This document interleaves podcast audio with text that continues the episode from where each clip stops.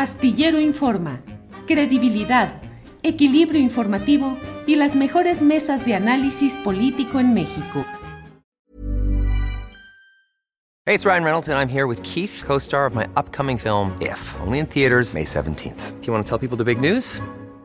All right, I'll do it. Sign up now and you'll get unlimited for $15 a month in six months of Paramount Plus Essential Plan on us. Mintmobile.com slash switch. Upfront payment of $45 equivalent to $15 per month. Unlimited over 40 gigabytes per month. Face lower speeds. Videos at 480p. Active Mint customers by 531.24 get six months of Paramount Plus Essential Plan. Auto renews after six months. Offer ends May 31st, 2024. Separate Paramount Plus registration required. Terms and conditions apply if rated PG.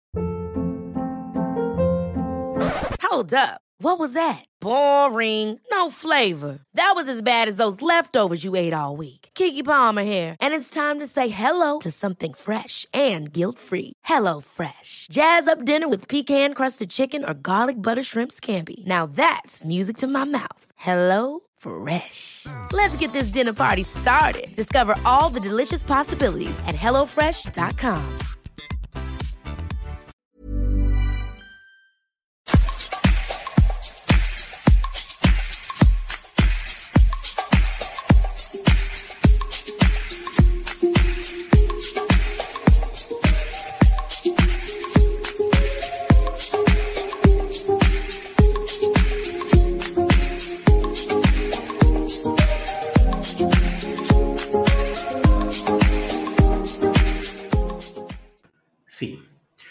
Bien, la una de la tarde, la una de la tarde en punto y ya estamos en Astillero Informa. Muchas gracias por acompañarnos en este martes 14 de diciembre de 2021. Muchas gracias por acompañarnos. Hoy habrá, como siempre, la información más relevante con Adriana Buentello, eh, mesa de periodismo, entrevistas, la información más relevante y los tópicos más interesantes de nuestra realidad nacional.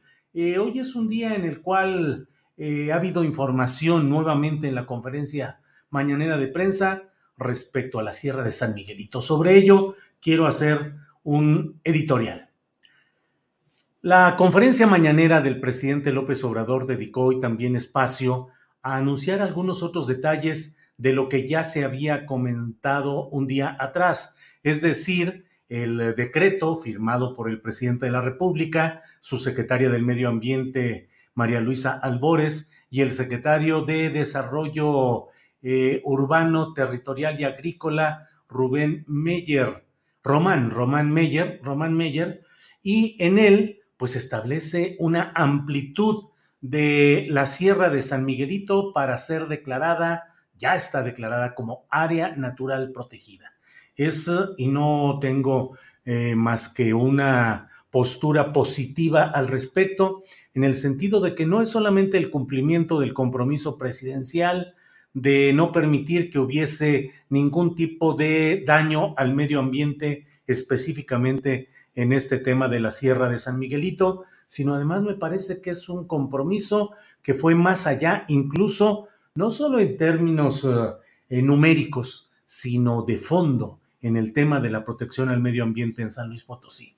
Déjeme explicarle que además del litigio central que se había desarrollado en relación con 1.805 hectáreas de la Sierra de San Miguelito, en las cuales se pretendía construir un desarrollo residencial de lujo llamado Las Cañadas, un proyecto encabezado por el principal urbanizador de San Luis Potosí, sobre todo en terrenos ejidales y comunales, como es Carlos López Medina, conocido como el Chato, uno de los hombres más ricos, de los empresarios más notables de San Luis Potosí. No solo fue eso, sino que este decreto del presidente López Obrador pegó en un área que no estaban considerando esos propios constructores y urbanizadores. 475 hectáreas privilegiadas fueron incorporadas al área natural protegida. 475 hectáreas que mediante diversas maniobras que no es el momento de detallar aquí, pero de diversa manera fueron autorizadas por las eh, entidades gubernamentales federales y estatales, Semarnat particularmente, eh, desde el 29 de enero de este mismo año fueron declaradas esas 475 hectáreas que por usar una fórmula eh, simple y de fácil entendimiento, ya las tenían en la bolsa, ya las daban por hechas esos mismos urbanizadores. Ahora, con este decreto, que como he dicho, como lo planteé ayer en una videocharla, el presidente cumplió en este terreno y demás, porque agregó este punto que los empresarios y los urbanizadores consideraban que ya estaba absolutamente fuera de discusión. Hoy hay un eh, pues eh, desconcierto y enojo en muchos de estos grupos que consideraban que, bueno, cuando menos en esas 475 hectáreas iban a poder desarrollar una parte del gran proyecto Las Cañadas. Luego hay otros personajes como el propio presidente municipal de San Luis Potosí, eh, que ahora está Enrique Galindo Ceballos, que como usted sabe fue comisionado de la Policía Federal durante el gobierno de Enrique Peña Nieto y tiene litigios pendientes en casos como el de Nochistlán, Oaxaca, donde fueron asesinadas varias personas por órdenes e instrucciones del mando policiaco. Bueno, pues Enrique Galindo Ceballos, que como le digo es ahora el presidente municipal de la capital de San Luis Potosí, del municipio de San Luis Potosí, eh, pues planea también crear un parque ecológico. Todo esto se lo digo porque me parece que más allá de una discusión muy peculiar que se está dando en estos momentos acerca de las presiones que dice la secretaria Albores que recibió y que desde luego eh, son absolutamente ciertas, mire, a, a pesar de ello, creo que a pesar de que no se reconoce en la narrativa de este día, que dentro de todos los problemas que hubo está el hecho de que un funcionario de Semarnat, Comisión Nacional de Áreas Naturales eh, Protegidas, el biólogo César Sánchez Ibarra, firmó, firmó, firmó y dio a conocer el oficio DGCD, diagonal 250, diagonal 2021, en el cual desde el 4 de junio se decía, se estableció formal y oficialmente excluir las 1.805 hectáreas de protección ambiental. Es decir, ese es el punto clave y ese no se mencionó.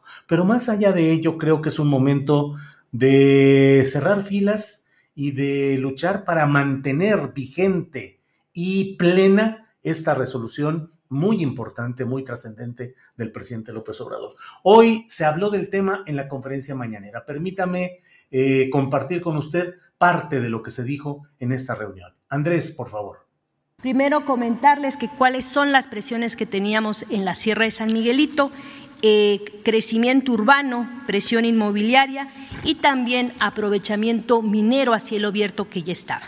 Eh, así quedó el decreto, el decreto del día de ayer, eh, que da un área natural protegida de 111 mil 160.44 hectáreas con un carácter de categoría del área natural protegida de protección de flora y fauna, donde tenemos siete zonas núcleo con 24.515.87 hectáreas, que hace el 22% de esta área natural protegida. Y la zona de amortiguamiento con 86.644.57 hectáreas, que da el 78% de esta ANP y no se autorizará la fundación de nuevos centros de población o urbanización en este espacio de área natural protegida. Esto va incluido un programa de reforestación para apoyo de eh, campesinos, todos los ejidos de todas las comunidades. Se les va a apoyar con el programa Sembrando Vida, porque se cumplen ahí dos eh, propósitos. Va a haber trabajo eh, para la gente y eh, se va a reforestar. Bien, eso es lo importante. Me parece que es una decisión trascendente que impulsará incluso a muchos ciudadanos de la República Mexicana a organizarse, a pelear, a sostener, a denunciar, a señalar las, eh, los errores, las distorsiones, los problemas que haya en cuanto a la reglamentación oficial que muchas veces permite que los intereses de inversionistas, de constructores, de inmobiliarias, de mineras, de la industria extractiva, se apoderen de esas zonas mm, a la legalita, digamos, con la legalidad eh, manejada de esta manera. Creo que no es el momento de pelearse reconocimientos ni pelear por quién tiene la medalla o las medallas de lo que aquí ha sucedido. Las medallas corresponden exclusiva y concretamente, en primer lugar, al movimiento social de resistencia que organizaron los guardianes de la sierra en San Luis Potosí.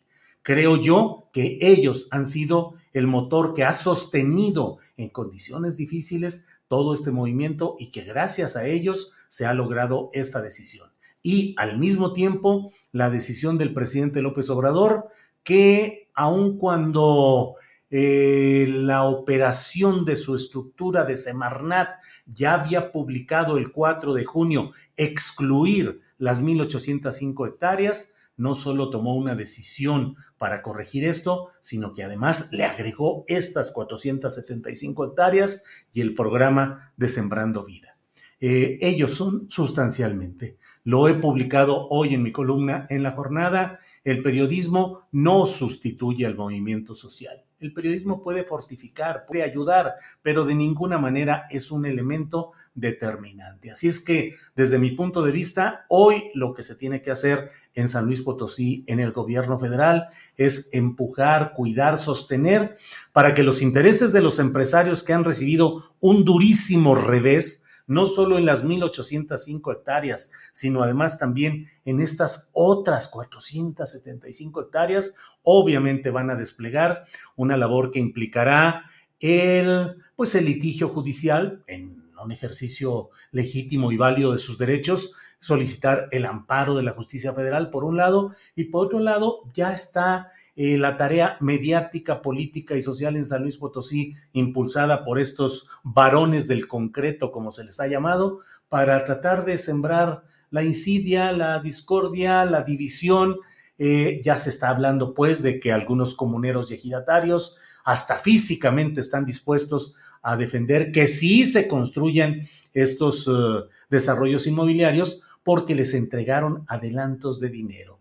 Un eh, analista muy eh, cuidadoso de la situación potosina. Me ha asegurado en mensaje privado, no puedo dar su nombre, pero él me asegura que debe haberse emitido cuando menos unos 80 millones de pesos que se dieron como adelanto en porciones muy chiquitas, pero en la globalidad a diferentes eh, autoridades comunales, ejidales y a comuneros y a ejidatarios que ahora tendrían que regresar ese dinero conforme a los contratos que les hicieron firmar estos urbanizadores y de los cuales yo di cuenta y lo señalé claramente en mi comparecencia ante la conferencia mañanera de prensa el 28 de julio de este año. Ahí dice, que si no se realiza el proyecto, tendrán que devolver ese dinero. Entonces, todavía falta mucho, faltan muchas cosas eh, eh, aún en todo este proceso. Tiene que haber cuidado, vigilancia y creo que debe apoyarse con toda claridad la decisión valiosa y valiente del presidente López Obrador, más allá de todas estas circunstancias que hemos enumerado y que es necesario continuar planteándolas, pero creo yo que en esencia Em, miren, aquí me envían una, un comentario que dice, así caló en los grupos de poder económico la declaratoria del área natural protegida Sierra de San Miguelito. En el diario Pulso está en la página 5B de noticias locales. Para ellos esta noticia no ameritaba primera plana ni encabezado. Y el título que está en el diario Pulso de San Luis Potosí y en el Sol de San Luis va más o menos por la misma idea municipios no podrán autorizar nada en el área natural protegida. Es decir, señores presidentes municipales, no los van a dejar autorizar nada ahí. Un dato tan fundamental y no merece ni primera plana, ni un análisis, ni un reconocimiento a la postura del gobierno federal. Bueno, pues esto es lo que he querido comentarles. Gracias por su atención. Eh, siguiendo con nuestro programa establecido, eh, se habla mucho ahora de la posibilidad, eh, ¿cuál es la circunstancia de Javier Duarte de Ochoa luego que se ha eh, autorizado por parte del gobierno de Guatemala que haya un añadido a las acusaciones originales contra Javier Duarte de Ochoa? Sobre este tema está con nosotros Noé Zabaleta, él es reportero de Veracruz, corresponsal de Proceso y autor del libro El infierno de Javier Duarte. Noé, buenas tardes. Julio, muy buenas tardes a ti y a todo tu auditorio. Este, qué gusto saludarte. Pues el tema Javier Duarte nos, nos vuelve a encontrar, ¿no? sí, eh, así es. Aquí hay una, hay una situación muy sui, generis. Javier Duarte, eh, recordarás, eh, digo, para dar un poco de contexto, es aprendido en abril del 2017 en el balneario de Panajachel, en la nación centroamericana de Guatemala. En aquella ocasión se le fincan responsabilidades por delincuencia organizada, peculado, lavado de dinero y asociación delictuosa. Cuando por fin lo logran traer al reclusorio norte, hasta donde está el día de hoy, este, le quitan el delito de delincuencia organizada, le dejan lavado de dinero y asociación delictuosa. Duarte se declara culpable, lo condenan, tú recordarás que lo condenaron a nueve años de prisión. Sobre diciembre de 2021, Javier Duarte ya lleva la mitad de su condena cumplida. Pide de Navidad, por llamarlo de alguna forma coloquial, eh, una reducción de su pena para poder salir, si no en estos días de diciembre, entrando el 2022, recurre a un amparo con su cuerpo de abogados ante la Suprema Corte de Justicia de la Nación y Duarte con media puerta del reclusorio norte ya abierta, si no es que puerta y media abierta, la actual Fiscalía de Veracruz eh, se pone las pilas, eh, entre comillas, porque ahorita también te voy a explicar otros asegúnes de ese proceso penal, y logra fincarle ahora la responsabilidad por desaparición forzada, aquella por la que ya estuvieron en, la cárcel tres de sus más cercanos colaboradores y una veintena de policías quienes fueron aprendidos en el 2017 cuando recién arrancaba el bienio de Miguel Ángel Yunes Linares. Hay que recordar que Miguel Ángel Yunes Linares gobernó 2016, 2018 y una decena de servidores públicos muy cercanos a Duarte estuvieron en prisión por distintos delitos. Duarte ya ha sido imputado ahora por desaparición forzada. En el semanario proceso que esta semana está en circulación, eh, los colectivos que empezó a circular el fin de semana, los colectivos desaparecidos me platicaban que tienen una expectativa o una esperanza chiquita, pero esperanza al fin, de que Duarte nunca salga de prisión. Eso está por, los del, por el delito de desaparición forzada. Eso estará por verse. ¿Por qué, Julio? Te lo comento. A principios del 2017, Arturo Bermúdez Zurita, secretario de Seguridad Pública que tuvo Eduardo eh, con la clave Capitán Tormenta o Jaguar, el director de la Fuerza Civil, Roberto González Mesa, con la clave el Teniente Mesa, el exfiscal Luis Ángel Bravo Contreras, y la directora de investigaciones ministeriales, eh, María del Rosario Zamora, estuvieron en, prisión por este delito, desaparición forzada, y en distintas etapas del proceso penal, hay que recordar, este, fue un proceso penal multipublicitado por el propio gobierno de Yunes Linares, con su fiscal en ese entonces afín, Jorge Winkler Ortiz. Yo recuerdo una audiencia en la que varios reporteros, tanto nacionales como locales, nos chutamos cincuenta y tantas horas de audiencia con pequeños recesos, o sea, fue un, proceso de imputación de tres, cuatro días.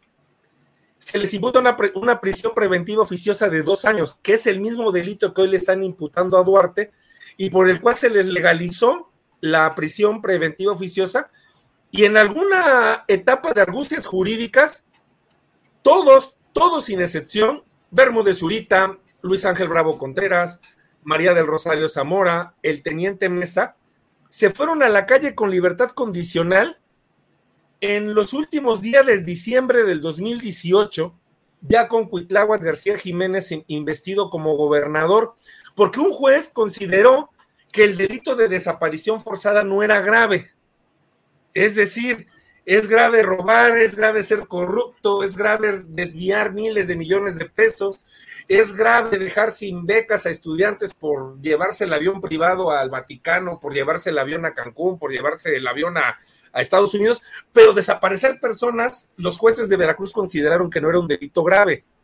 Y aquellos mismos compañeros que en su momento estuvieron juzgados por desaparición forzada, hoy ya todos están en libertad, Julio. Entonces, aquí habría que plantearse y saber con qué finalidad están tratando de llevar o de prolongar la estadía en el reclusorio norte de Javier Duarte de Ochoa por desaparición forzada.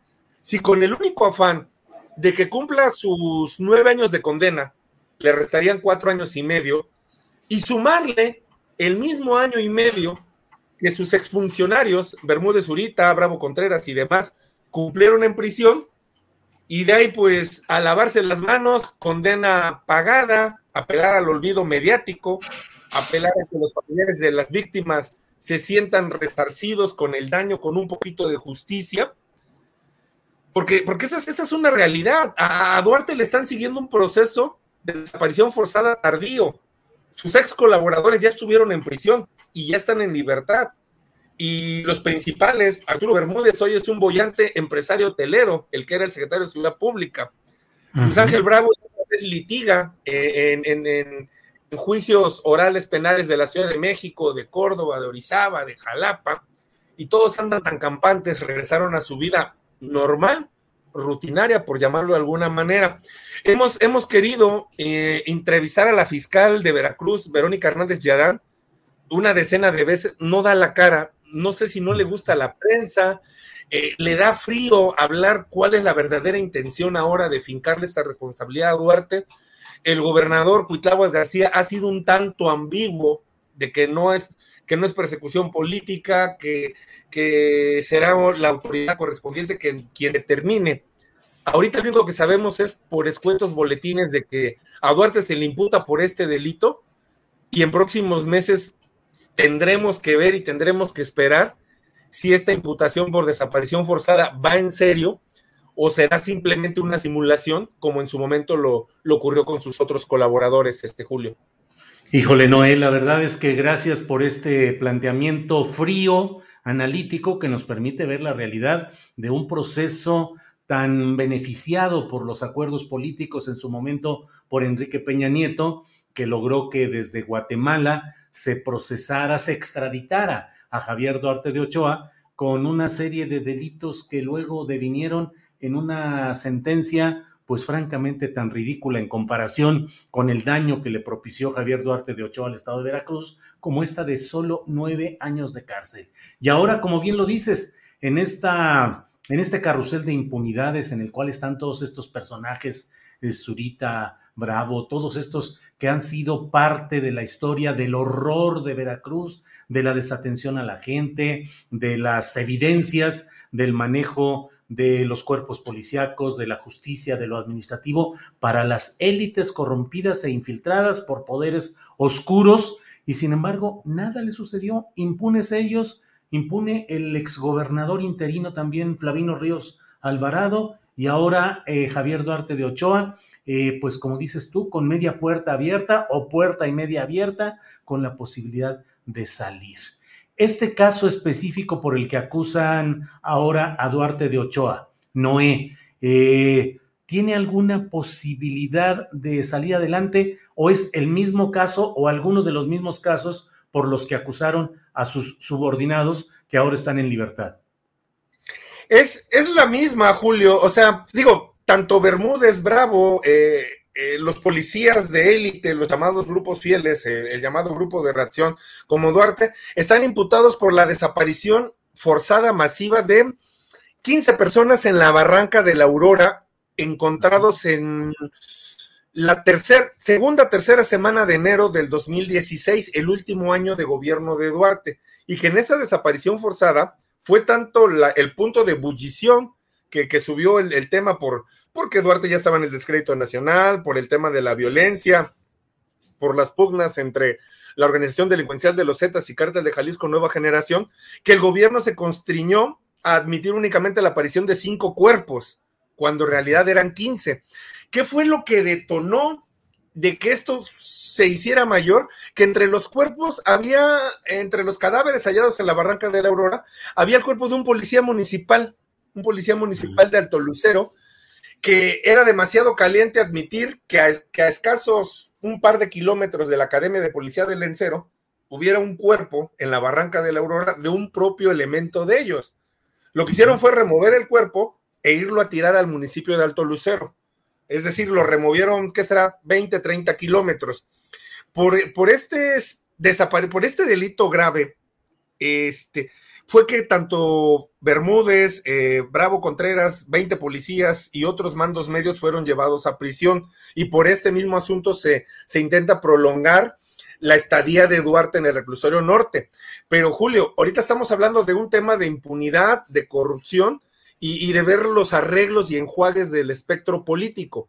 Pero hay que ver el daño ciudadano. Son 3.600 desapariciones en el periodo 2010-2016 en el tiempo en que gobernó Duarte. Y de esas desapariciones se calcula, se estima, no hay forma de saberlo, la mitad fueron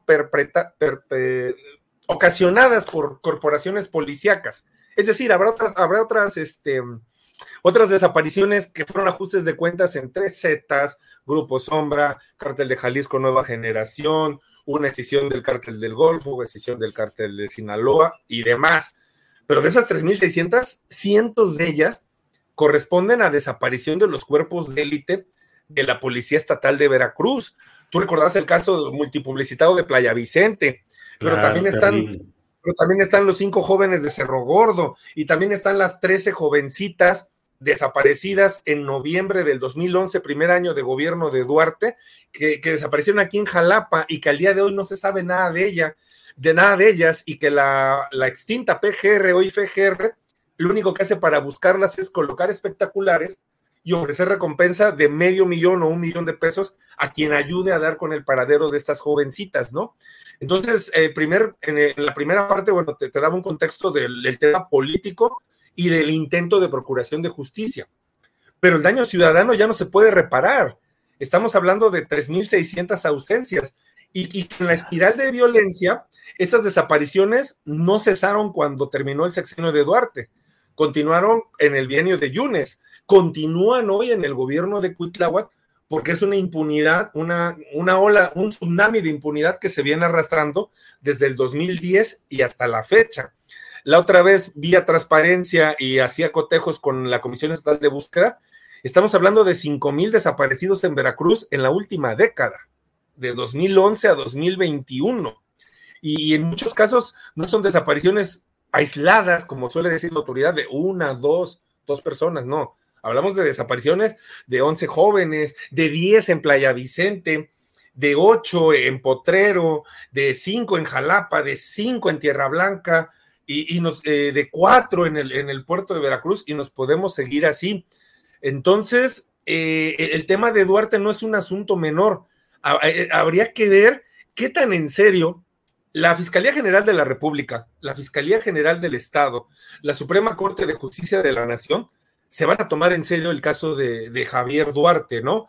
Tú hace rato me decías de las, de las componendas con Peña Nieto. En julio 2019, 13, de, 13, 14 de julio 2019, Javier Duarte me hablaba desde la prisión porque quería una entrevista con proceso. la, la, la, concedió, platicamos por espacio de una hora veinte eh, desde prisión y yo desde, desde la comodidad de mi domicilio. Y Duarte, y Duarte me decía de que Peña Nieto sentía cruda moral de que, de que él estuviera en prisión, o sea, de que Duarte Ochoa estuviera en prisión, que a través de un intermediario le mandaba dinero para que pagara a su abogado. que, pues que, porque a que porque a decir de Duarte, este, Peña Nieto se, sentía mal de que Duarte estuviera en prisión y de que, y según Duarte, de que el culpable de esta de este encarcelamiento injusto a ojos de Duarte, este, era el hoy senador de la República, Miguel Ángel Osorio Chong, en su momento secretario de Gobernación. Todo eso que te estoy platicando, incluso este, lo, en su momento lo publicamos en, la revista Proceso, viene más ampliado en, un último libro que saqué, perdón, el comercial, que se llama no, que es este libro Crímenes sin castigo, castigo sin crimen, también de Ediciones Proceso, y en donde Duarte, bueno, de alguna manera devela su verdad, pero en esa verdad que pudiera ser sesgada o no creerla al 100% de lo que dice, arroja luces importantes de cómo fueron los esquemas de impunidad en, el, en, el, último sexenio priista que, que, tuvo la, la, República Mexicana, ¿no? Que tuvo México. Sí. Noé, la verdad, muchas gracias por permitirnos asomarnos a los detalles y los entretelones de este caso tan trascendente y tan importante y seguiremos atentos a lo que vaya sucediendo en este tema. Por esta ocasión, agradecerte mucho, Noé. Julio, pues muchas gracias y bueno, buena tarde, un, abrazo al estudio, a todos los del estudio. Gracias, que estés bien, Noé. Hasta luego, buenas tardes. Gracias. Bueno, pues em, ahí está toda una radiografía, un análisis de lo que es el tema de Javier Duarte de Ochoa, Veracruz y lo que está sucediendo por ahí. Vamos a estar ya en, en unos segundos. Vamos a otro tema que me parece también muy relevante en estas horas, en estos días Vamos a tener una entrevista con Felipe de Jesús Montaño Valenzuela. Él es activista y cobanaro, es decir, es el gobernador tradicional de la comunidad de Ohuira, que es una parte en la cual se planea construir eh, una planta productora de amoníaco para fertilizantes. Va a ser por llamada telefónica con el gobernador de la comunidad de Ohuira, Sinaloa, a quien saludo en este momento, a Felipe de Jesús Montaño Valenzuela. Eh, Felipe de Jesús, buenas tardes. Muy buenas tardes, compañero. Buenas tardes a todos. Gracias, Felipe de Jesús. Eh, pues estamos atentos a lo que está sucediendo en aquella región de Sinaloa, donde se pretende construir una planta, dicen que el gigante del amoníaco en Latinoamérica, pero es justamente en una zona que muchos de ustedes, Felipe de Jesús Montaño, están defendiendo abierta y fuertemente por las implicaciones ambientales que podría tener esto. ¿En qué va todo este asunto, Felipe de Jesús? Sí, mire, pues buenas, buenas tardes a todos. Mire, eh, este problema que ha venido a ocasionar GPO, casi petroquímica del occidente, pues eh, ha venido a trastocar este, prácticamente los nuestro sustento, nuestro trabajo, ya que todo depende de, nuestra bahía, de Huira, del mar. Eh, y, y, ahorita eh, estamos en una resistencia, en una lucha que hemos emprendido los pueblos originarios para defender nuestra tierra y territorio, como lo marca la Declaración de las Naciones Unidas, ¿no? El decreto que dice que nuestra autonomía y libre determinación nos reconoce el documento, también reconoce eh, tierra y territorio y, la, recursos naturales que de ellos nosotros eh, adquirimos para nuestra forma de vida. Eh, exactamente, tenemos una, una lucha, una lucha que comenzó ya desde el 2018 cuando se interpusieron los amparos y hasta ahorita, desgraciadamente, las autoridades, tanto municipales como estatales, eh, no hemos tenido el apoyo. Al contrario, ellos apoyan muy abiertamente a una empresa que se está estableciendo porque ya tiene un relleno a un impacto ambiental de 28 hectáreas de humedales con mangle que propiamente ellos hicieron el relleno. Ahorita se encuentra nada más un una plantilla en la cual quieren eh, construir, pero los amparos, los seis amparos existentes eh, y, una denuncia que se acaba de interponer que no tiene ni algunos tres días que la Profepa ya ya la ya la eh, la tomó para darle seguimiento entonces, ahorita la lucha de los pueblos originarios es defender nuestra bahía como nuestros, nuestros ancestros nos la han dejado, porque es parte de nuestros usos y costumbres, nuestra parte ritual, de nuestra parte ceremoniales y también eh, un sustento en la cual más de 3.500 pescadores pues trabajamos en ello. Eh, estoy hablando con Felipe de Jesús Montaño, activista y cobanaro, es decir, gobernador tradicional de Ohuira, que es eh, una bahía ubicada en Topolobampo, en el municipio de Ahome, en Sinaloa. Felipe de Jesús, eh, vi incluso, solo vi porque pues, estaba en alemán toda, toda la expresión, de una cadena radiofónica de Alemania en la cual entrevistaron a una habitante de esta zona de, de, relacionada con la denuncia porque la empresa que pretende instalarse ahí tiene capital fundamentalmente alemán. Eh, ¿Qué ha habido? Porque, pues la verdad yo veo, y lo he señalado, muchas complicidades y entendimientos entre el gobierno municipal, eh, el gobierno estatal y el gobierno federal, que están de la mano, realizaron una consulta sin un sustento legal, sin ninguna validez, para decir que el pueblo sí apoyaba que se instalara esta planta de fertilizantes. ¿Cómo ha sido el comportamiento de las autoridades en estos días? ¿Ha habido alguna atención o siguen adelante con que se tiene que instalar la planta a como dé lugar? Bueno, primeramente, eh, exactamente, tuvimos la visita de gente extranjera de la, del continente europeo, de una asociación ambientalista, quienes vinieron a tomar esta información referente a toda esta problemática que se está viviendo. Ellos, creo yo que ya sacaron una nota, una de las primeras notas que ya han sacado ellos. Entonces, eh, ya la, la, la parte que viene siendo el gobierno conjunto con este, ejercicio participativo que se llevó a cabo, eh, lo mencionaban consulta, pero pero para consulta mm, tendría que ser dictaminada por el juez y Marnab y pues tendría que intervenir el Instituto Nacional para los Pueblos Indígenas, que es el INPI. Este ejercicio ciudadano en el cual eh, lo organizó eh, el gobierno, gobierno y que se llevó a cabo el día el día este 28 del, mes de noviembre. Pues prácticamente vino a, vino a, poner alerta a la comunidad porque prácticamente no, no son vinculantes, este ejercicio no, es vinculante con los procesos y amparos existentes, porque para que haya una consulta se tiene que dictaminar el juez y Semarnat eh, conjunto con el INSI, pues ya, ya tendrían eh, que llevar a cabo eh, el mandato ya dado de, de, una de estos amparos. Entonces, por lo tanto, este ejercicio que se vino a realizar en, en el, aquí en el, estado de Sinaloa Norte con los originarios prácticamente carece de fundamento. No hay vinculación con, los amparos. Por lo tanto, eh, no nos dice nada este ejercicio. Para nosotros, para los pueblos originarios, es una burla. Fue un circo que ellos armaron y que muchos eh, siguieron el fuego que ahí estuvo presente organizando y validando todo el subsecretario federal de Gobernación Rabindranath Salazar, que es dependiente del secretario Adán Augusto López Hernández.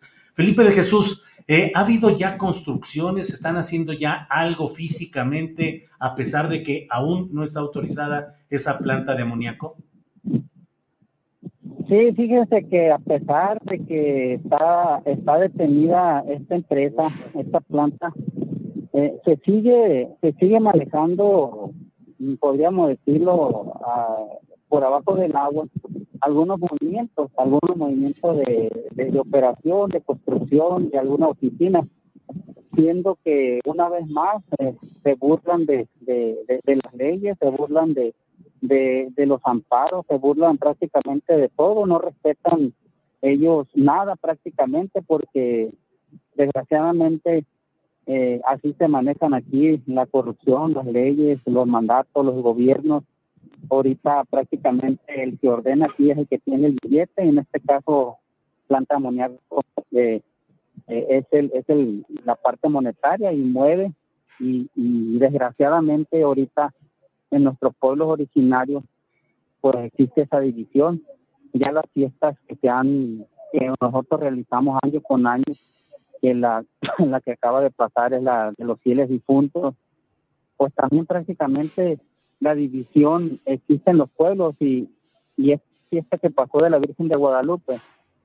Eh, una parte celebrando del pueblo a un lado y otra parte celebrando a este lado. ¿Por qué? Porque pues la, la intervención de GPO con las autoridades en los pueblos ha venido a, fracturar, a hacer división para que el grupo contrario pues busca, busca los intereses, intereses económicos, muchos buscan intereses políticos, individuales o, colectivos. Y desgraciadamente GPO ha venido a intervenir de esa manera, aprovechándose de las necesidades de los pueblos originarios Cuando digo necesidades me refiero a la prioridad que viene siendo la de salud. Prácticamente ahí es donde interviene y prácticamente también igual eh, la necesidad de los pueblos hace hace acceder a veces a esas a esas a esas bondades ya que pues em, eh, la enfermedad y, en caso de fallecimiento pues creo yo que eh, hace mucha falta. Ahorita ellos ellos ellos promueven eh, esas ayudas de salud ayuda de, funeral ayuda a reparaciones de, de escuelas de carreteras de alumbrado en fin todo eso siendo que es el gobierno, siendo que es el gobierno el que debe de, de, ayudar o, es el gobierno el que le toca hacer esa, esa tarea, no no no GPO eh, y, tampoco este se vale que venga a, a dividir y a comprar las conciencias. Antes de, antes de que llegara GPO todo era una hermandad, todo era las fiestas en comunal, todos bien, alegres, participando, abrazándonos, saludándonos, y ahora no, ahora son, son divisiones que grupos, pues, este, externos buscando intereses económicos o políticos, pues desgraciadamente acabó en los pueblos. Claro. Pues eh, Felipe de Jesús Montaño, eh, gracias por esta oportunidad de tener información de lo que sucede allá en Ohuira, de Topolobampo, de Ahome, de Sinaloa. Gracias y estaremos atentos a lo que suceda con esta empresa GPO, Gas y Petroquímica de Occidente, con capital alemán del grupo Proman. Gracias, Felipe de Jesús. Muchas gracias a ustedes por su atención y pues igual. Gracias. Gracias, hasta luego. Hemos hablado con Felipe de Jesús Montaño, él es activista y gobernador tradicional de Ohuira, esta bahía en Sinaloa. Bueno, pues hoy es martes, martes 14 de diciembre. ¿Y qué cree usted? Los martes se platica con Carolina Rocha, quien ya está por aquí. Carolina, buenas tardes. Muy buenas tardes, Julio, ¿cómo estás? Bien, afortunadamente ya con toda, ya en diciembre, ya acabándose el año, Carolina. Acabándose el año. Oye, y es el primer martes, Julio, que empezamos y el escándalo existe pero en el Reino Unido y en Estados Unidos ya no nos tocó tan feo aquí en México. Sí, ¿verdad? Está muy duro allá en todo, toda la cuestión de, del Omicron y demás.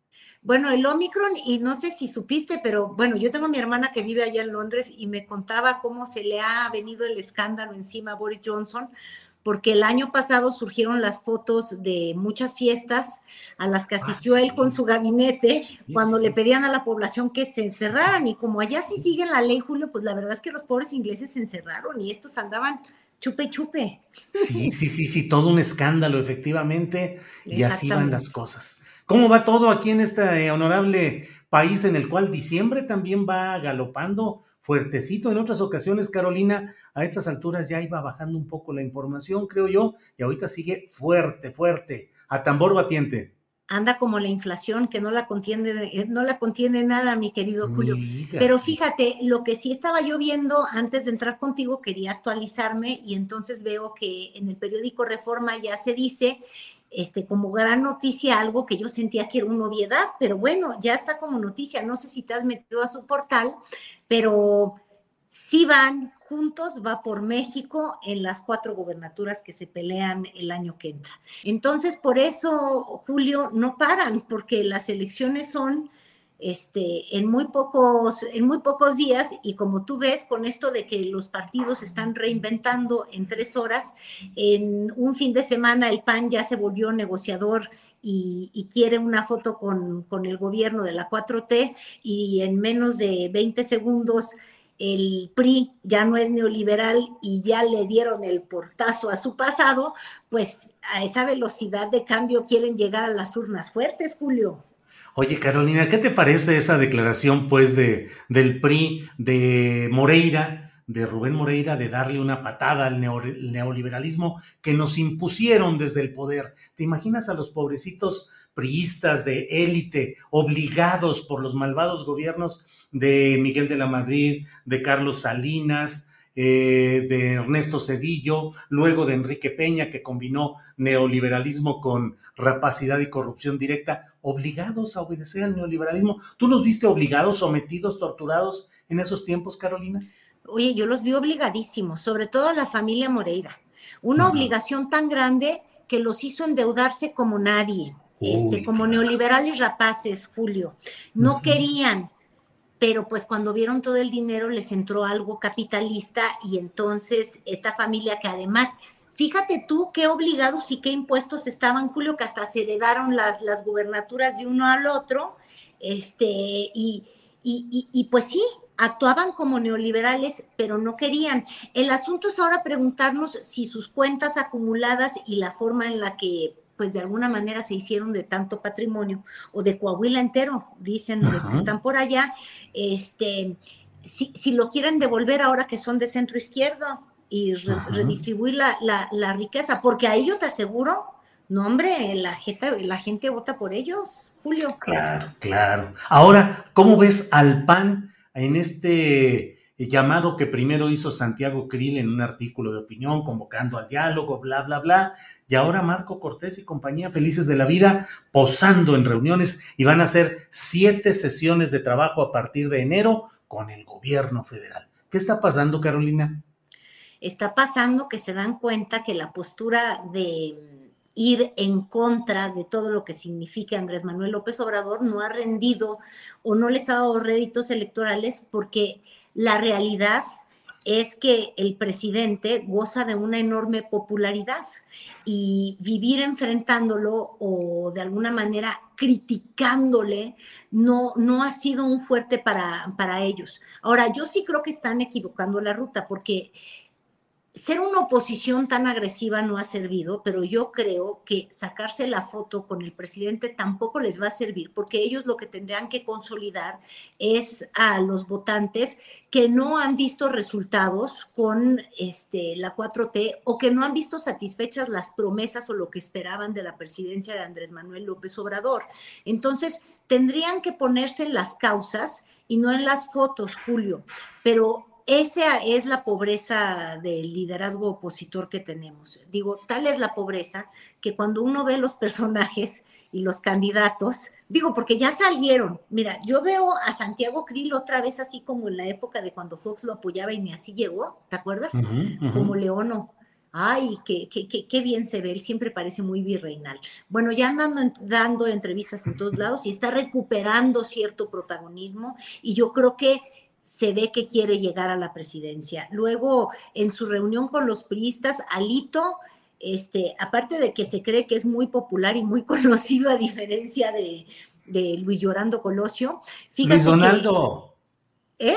Luis Donaldo. No, Luis Llorando Colosio, acuérdate ah, que siempre también le da por la lloradera ah, cuando fue candidato, cuando fue candidato al municipio de, Monterrey. Ay, Dios mío, cuánto berrincha hacía ese niño. Yo pensaba que se iba a morir de un ataque ahí. Berrinchudo es.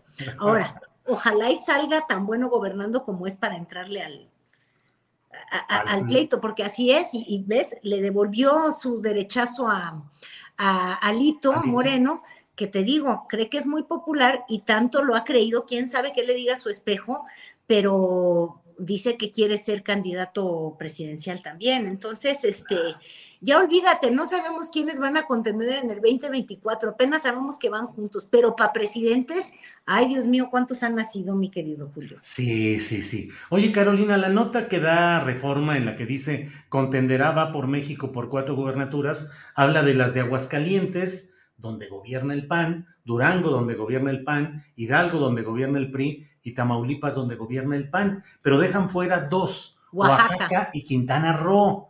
Oaxaca, donde parece que todo está arreglado con esa alfombra roja llamada Alejandro Murat y su papá Pepe Murat, que están decididos a entregar a Morena el gobierno a cambio de una nueva posición para el cachorro Alejandro Murat, que sería muy bien recibido, porque además es el gobernador que más recibe visitas del presidente de la República y siempre en un ambiente muy cordial y muy agradable. Y Quintana Roo, donde pareciera que también tienen buenas condiciones Morena por sí mismo, pero bueno, ahí es donde no va abiertamente con candidatos comunes la oposición. ¿Qué lectura le das a esto, Carolina? Pues para que veas la eficiencia de pronto de Morena. En, en el lado del... Mira, la sorpresa debería ser Hidalgo, ahorita que estás hablando de ello, porque también Omar Fallada ha tenido una relación muy cercana y muy espléndida con el presidente de la República. Pero bueno, en el caso de Murat, ya habíamos conversado tantito, este, pues yo creo que tienen candidata, no va a ser la primera dama, este, que evidentemente quería, ha sido muy, muy activa o ha sido una activista la, esposa de Alejandro Murat, pero podría ir justamente la senadora Harp. Sí. Este, entonces, yo, yo, yo creo que por ahí va y ya lo veíamos medio planchado y te habla un poco del prismo ese que que sí fue neoliberal, pero que además también es cínico, mi, querido Julio, porque a, los Murats no los ves arrepentidos. Lo que los ves es como buenos priistas de toda la vida que sobreviven a todo porque son muy buenos operadores políticos, aunque sean detrimento de, del propio pueblo que gobiernan. ¿eh? Cuando uno voltea a ver, este, hasta en el gobierno de Cue hubieron obras importantes, y pongo importantes, que intentaban transformar a Oaxaca. Si tú ahorita vas para Oaxaca, este, todo el mundo le dice a Alejandro Mural, que, digo Murat, que es el farol de la calle, pero es la oscuridad en, en, Oaxaca. No han habido ni siquiera obras muy importantes, ni grandes proyectos, ni nada de eso, pero lo que sí ha habido es una enorme cercanía al presidente López Obrador, porque son la vieja escuela priista que es muy práctica. Y por el lado de Quintana Roo, pues tienen candidata también, que sería este, la, presidenta municipal de, ay Dios mío, siempre le quiero cambiar al... Sí, Mara Lezama, dices. Eh, hablo de Mara... Lezama. Exactamente, de, de, Mara Lezama y, y yo creo que ahí están planchando el camino a cambio quiero pensar que de algo, y me imagino que no es un consulado o una embajada, aunque no dudo que estos son los gobernadores que también se van a, sumar al cuerpo diplomático que se está llenando del prianismo ilustrado. Sí, sí, sí, efectivamente, que es otro de esos temas eh, bastante peculiares, el hecho de tantos personajes priistas, panistas, gobernadores, repudiados en sus estados, llenos de acusaciones de corrupción, con la violencia desbordada, y ahora se les premia con cargos en el Servicio Exterior Mexicano, que uno de los propósitos de cualquier política republicana eh, sana y eficaz, pues sería solo que fueran excepciones los nombramientos políticos y se privilegiara el sistema, eh, la carrera eh, en el Servicio Exterior Mexicano, pero no van por ahí.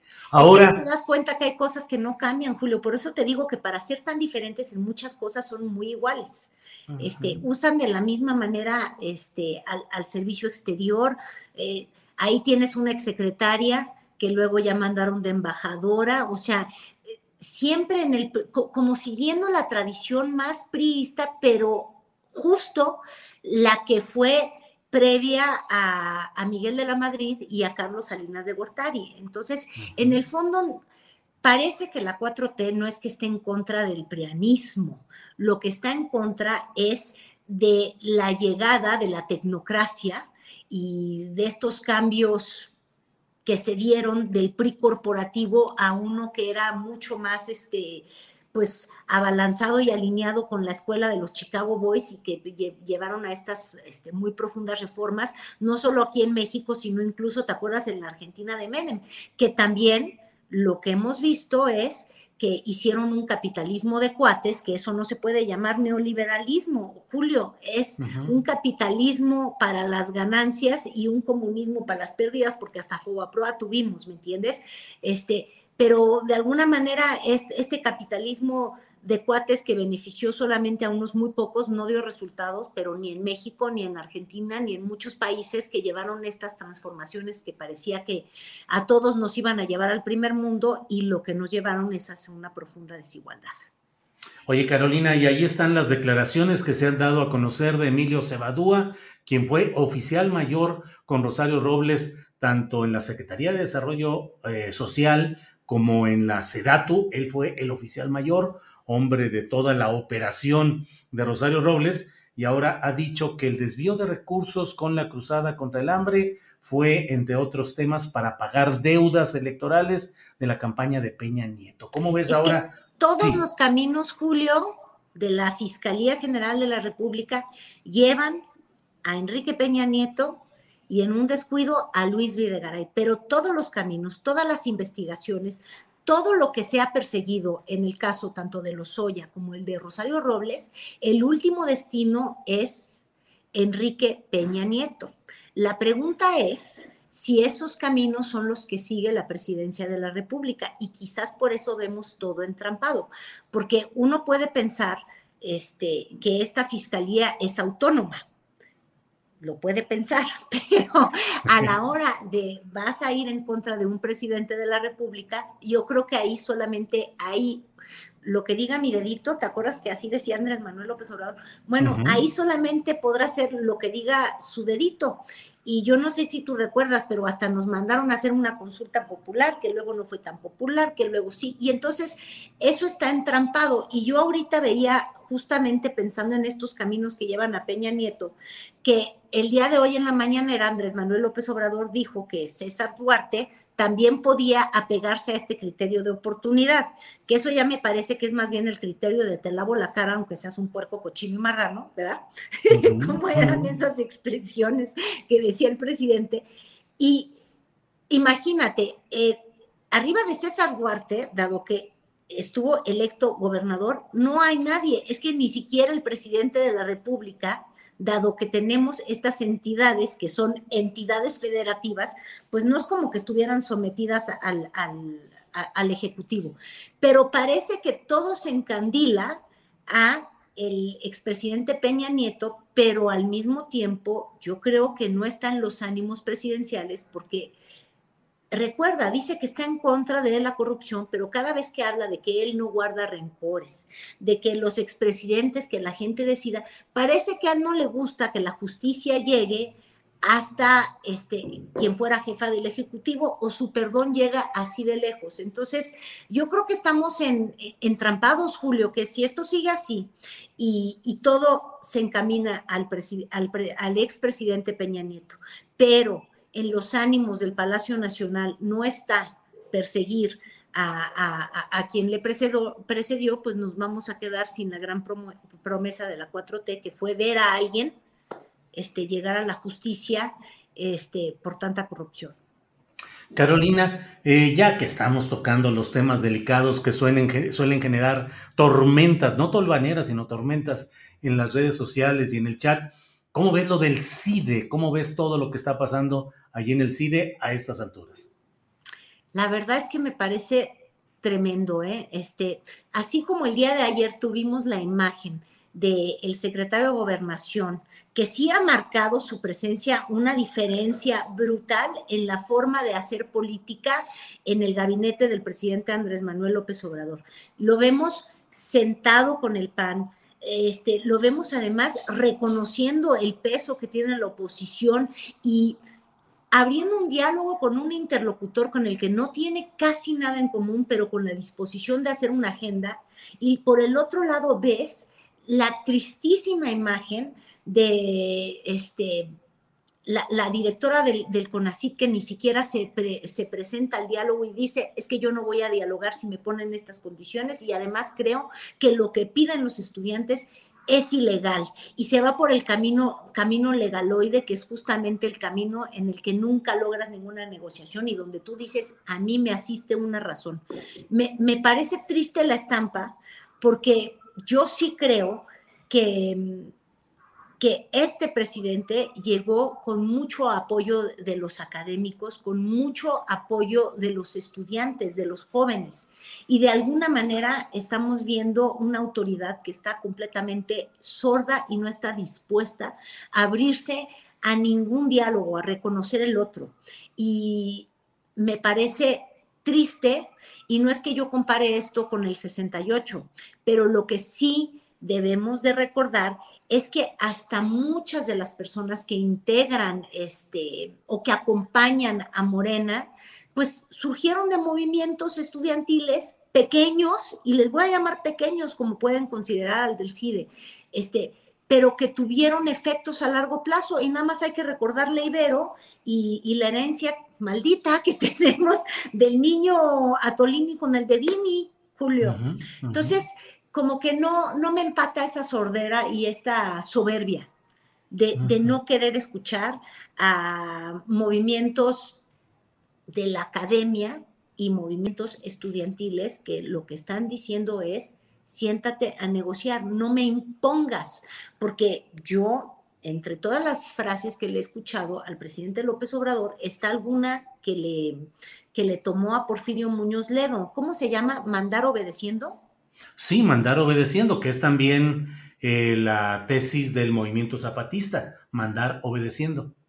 Exacto. Entonces yo ahí sí creo que, que, no está bien elegido, eh, elegida la, la ruta, más cuando estamos viendo un, cambio de enfoque desde lo más alto del gobierno federal, que sería la, la Pues Carolina, creo que le hemos dado un buen repaso a la mayoría. Te quedan muchos temas, porque como te digo, están surgiendo y brincando por todos lados, pero bueno, creo que le hemos dado un buen repaso a los temas más relevantes de la política. Si deseas tocar algún otro, con gusto, eh, eh, ya en el final de este martes en el cual platicamos con Carolina Rocha. No, ya nada, Julio, nada más a ver qué candidatos van a surgir de ese va por México. Y, fíjate, hasta me dejaste curiosa, más bien tú deberías de decirme qué lectura le das tú a, a que Hidalgo no se sumara. Yo hubiera esperado que Hidalgo hiciera algo parecido a Oaxaca. Y punto número dos, este, Quintana Roo, a ver, ¿tú qué viste? Porque... Yo creo que en Quintana Roo está planchadito a favor de Morena el pleito es interno, tienen dos, tres candidaturas que están peleando muy fuerte entre ellos, pero creo que van a salir adelante. Morena sin mayor problema. Carlos Joaquín va a hacer todo para que gane Morena, porque Carlos Joaquín en el fondo es un priista. Recordemos que era subsecretario de, de, de Turismo en el gobierno de Peña Nieto. No lo pudieron hacer candidato del PRI a gobernador y entonces lo mandaron por la alianza opositora de la cual Carlos Joaquín, que es parte de una de las familias pues la familia más poderosa de Quintana Roo, pues de dónde le sale lo opositor. Las dinastías, ¿verdad? Tanto Oaxaca como Quintana Roo, las dinastías de la más vieja estirpe priista en el fondo. Claro, Joaquín, eh, Carlos Joaquín, medio hermano de Pedro Joaquín Caldwell, hijos los dos del hombre más rico, ya fallecido, eh, que fue el hombre rico y el poderoso de aquella entidad. Y pues en Oaxaca ahí lo tienes también a los Murat. En Hidalgo a mí me parece que Morena también tiene muy planchadito el camino por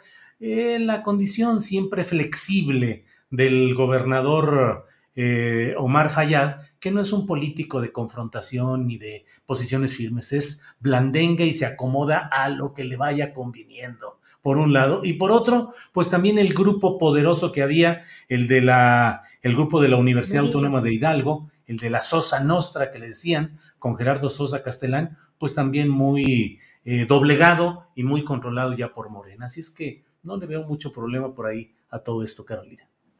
En fin. Pues habrá que ver qué nos depara el destino, mi querido. A ver qué nos depara el destino. Carolina, como siempre, muchas gracias por esta oportunidad de platicar contigo y un abrazo y espero que nos veamos pronto. Gracias, Carolina. Nos vemos la próxima semana que ya va a ser casi la Navidad. Sí, sí, sí, así es. Gracias, adiós, Carolina. Hasta luego. Bien, pues esta ha sido la participación. ¿Qué me dijiste? Perdón, Andrés.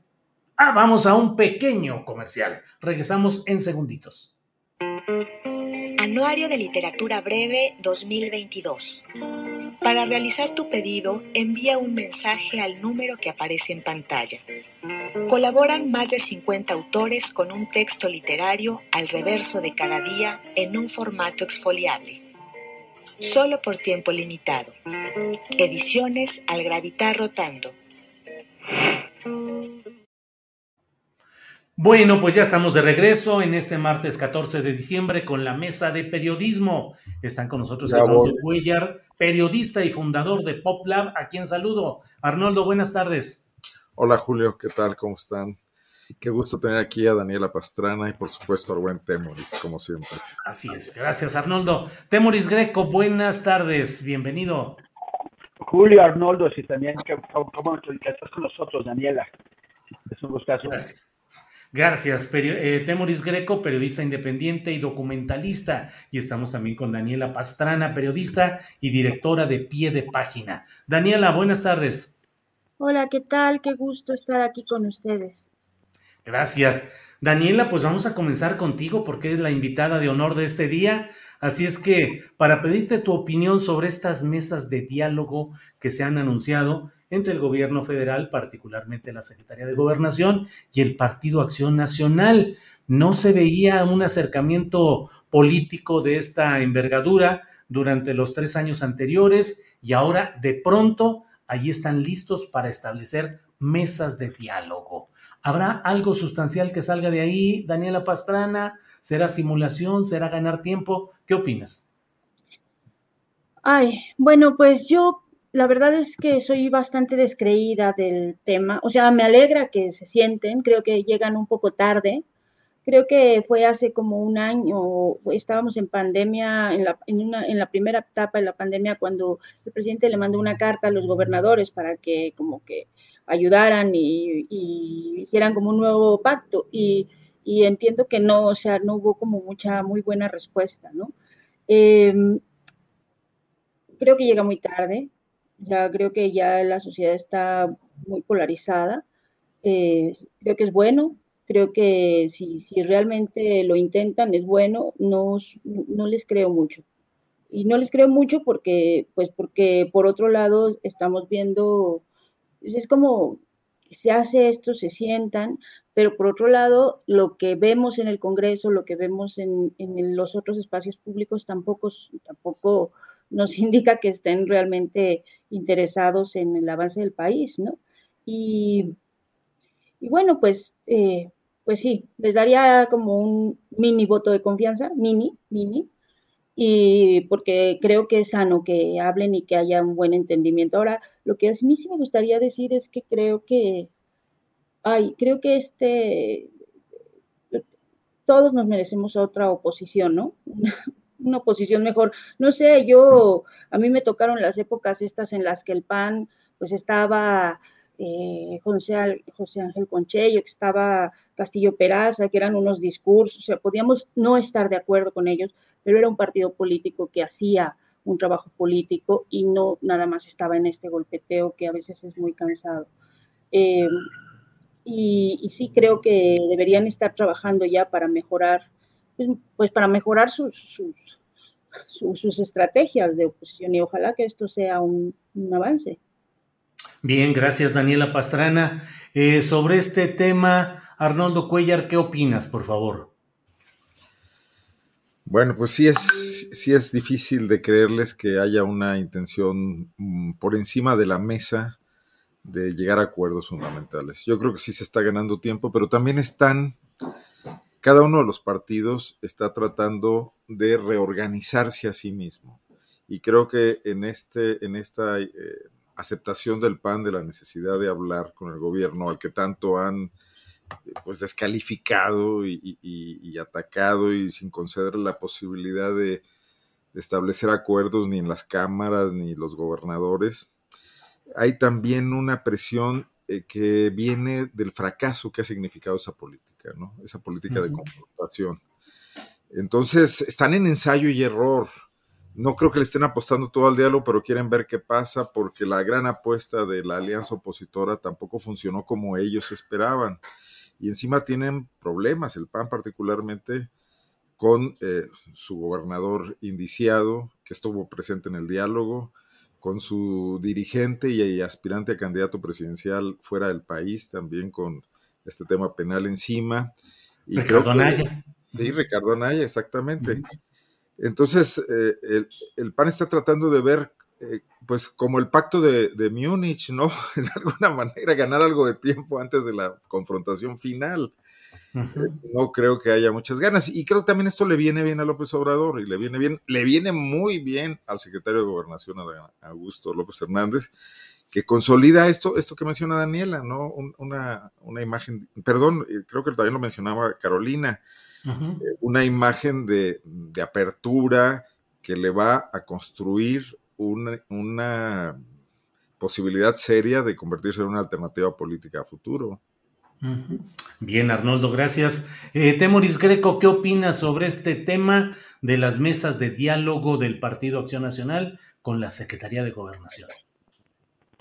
Aquí, aquí el asunto es que no sabemos cómo embona, cómo se inserta este, este movimiento en la estrategia general del PAN. O sea, ellos habían estado siendo la oposición ultra, la radical, eh, a, nivel parlamentario. Eh, ellos son los que les daban coscorrones a los priistas cada vez que hacían esto mismo que ellos están intentando hacer ahora. Les daban manazos y, bofetones y los, y los acusaban de traicionar el espíritu de la oposición y casi casi a la paz. Entonces, ¿cómo, ¿cómo entra esto? Es una jugada de Krill, de, de Santiago Krill, eh, y, y, si esta, y si él está aventándose en esta, ¿a quién representa en realidad? ¿Representa a la mayoría del PAN? ¿Representa a la fracción parlamentaria? Eh, ¿O representa eh, algunos disidentes, o no, o no disidentes, pero que algún grupo que está intentando probar una, una alternativa? Definitivamente los gobernadores pues, van a su aire, ¿no? van, van en su propia ruta. ¿Qué es lo que está intentando hacer? sobre todo también en el contexto de esta sorpresa que nos dio el, Partido Revolucionario Institucional este fin de semana, cuando eh, se declararon socialdemócratas y feministas y, medioambientalistas y derecho humanistas y absolutamente todo lo contrario que han hecho desde hace 40 años. Entonces, eso es, y bueno, y además que dijeron que ellos en realidad, aunque dijeron mil veces que eran neoliberales, pues siempre no, siempre no eran neoliberales. Lo que pasa es que los impusieron desde el poder, quién sabe quién, porque ellos eran el. Entonces es como muy curioso eh, esto, pero lo que están haciendo es, preparar el terreno para una aproximación. O sea, ya están dando por, eh, eh, o sea, están anunciando o dejando ver los límites de esa estrategia que, siguieron de, alianza con el PAN, porque el PAN todavía va a aguantar un poquito más con Aguascalientes y quizás si tienen mucha suerte eh, mantendrán Quintana Roo el próximo año, pero el PRI va a perder ya eh, prácticamente todo lo que les queda, salvo van a, van a quedar con, con Coahuila y con, y con el Estado de México, que quién sabe si en 2023 lo retendrá. Entonces el PRI sí está en una situación de crisis existencial, en la que está a punto de evaporarse todo su control territorial a partir de la estrategia que, de, de seguidilla que lanza el PAN. Entonces, bueno, pues el PAN se va quedando solo y está intentando esta jugada, ¿no? Pero la, la pregunta es, ¿qué tan serios son? O sea, ¿realmente Krill representa la capacidad de cambiar la estrategia del PAN y sobre todo, el PAN va a dejar solo a Anaya eh, en el extranjero con su problema judicial y se, va a poner eh, a hablar con, el presidente. Claro. Temoris, gracias, Temoris Greco. Daniela Pastrana ya metió Temoris el tema del PRI. ¿Cómo ves? ¿Qué piensas? Pero casi, casi te diría además de esto, ¿Qué sientes? ¿Cuál es tu sentimiento, Daniela Pastrana, al ver a este priismo, a una parte de este priismo, hoy encaramado en el poder, en el control del partido antes aplastantemente hegemónico, antes mayoritario, eh, el PRI, eh, cuando dicen que son ambientalistas, que son de izquierda, feministas, defensores de las causas sociales. ¿Qué piensas? ¿Qué sientes, Daniela?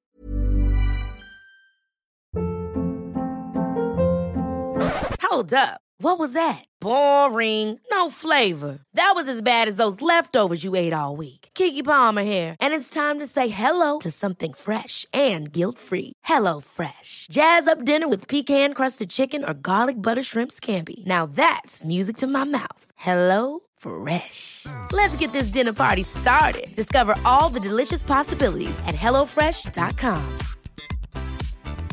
Hey, it's Ryan Reynolds, and I'm here with Keith, co star of my upcoming film, If, only in theaters, May 17th. Do you want to tell people the big news?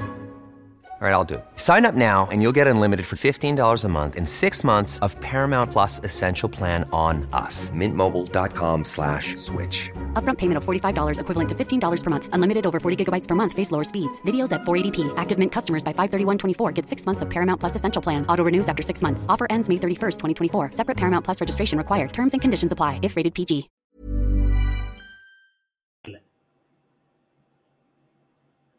Tu micrófono, por favor.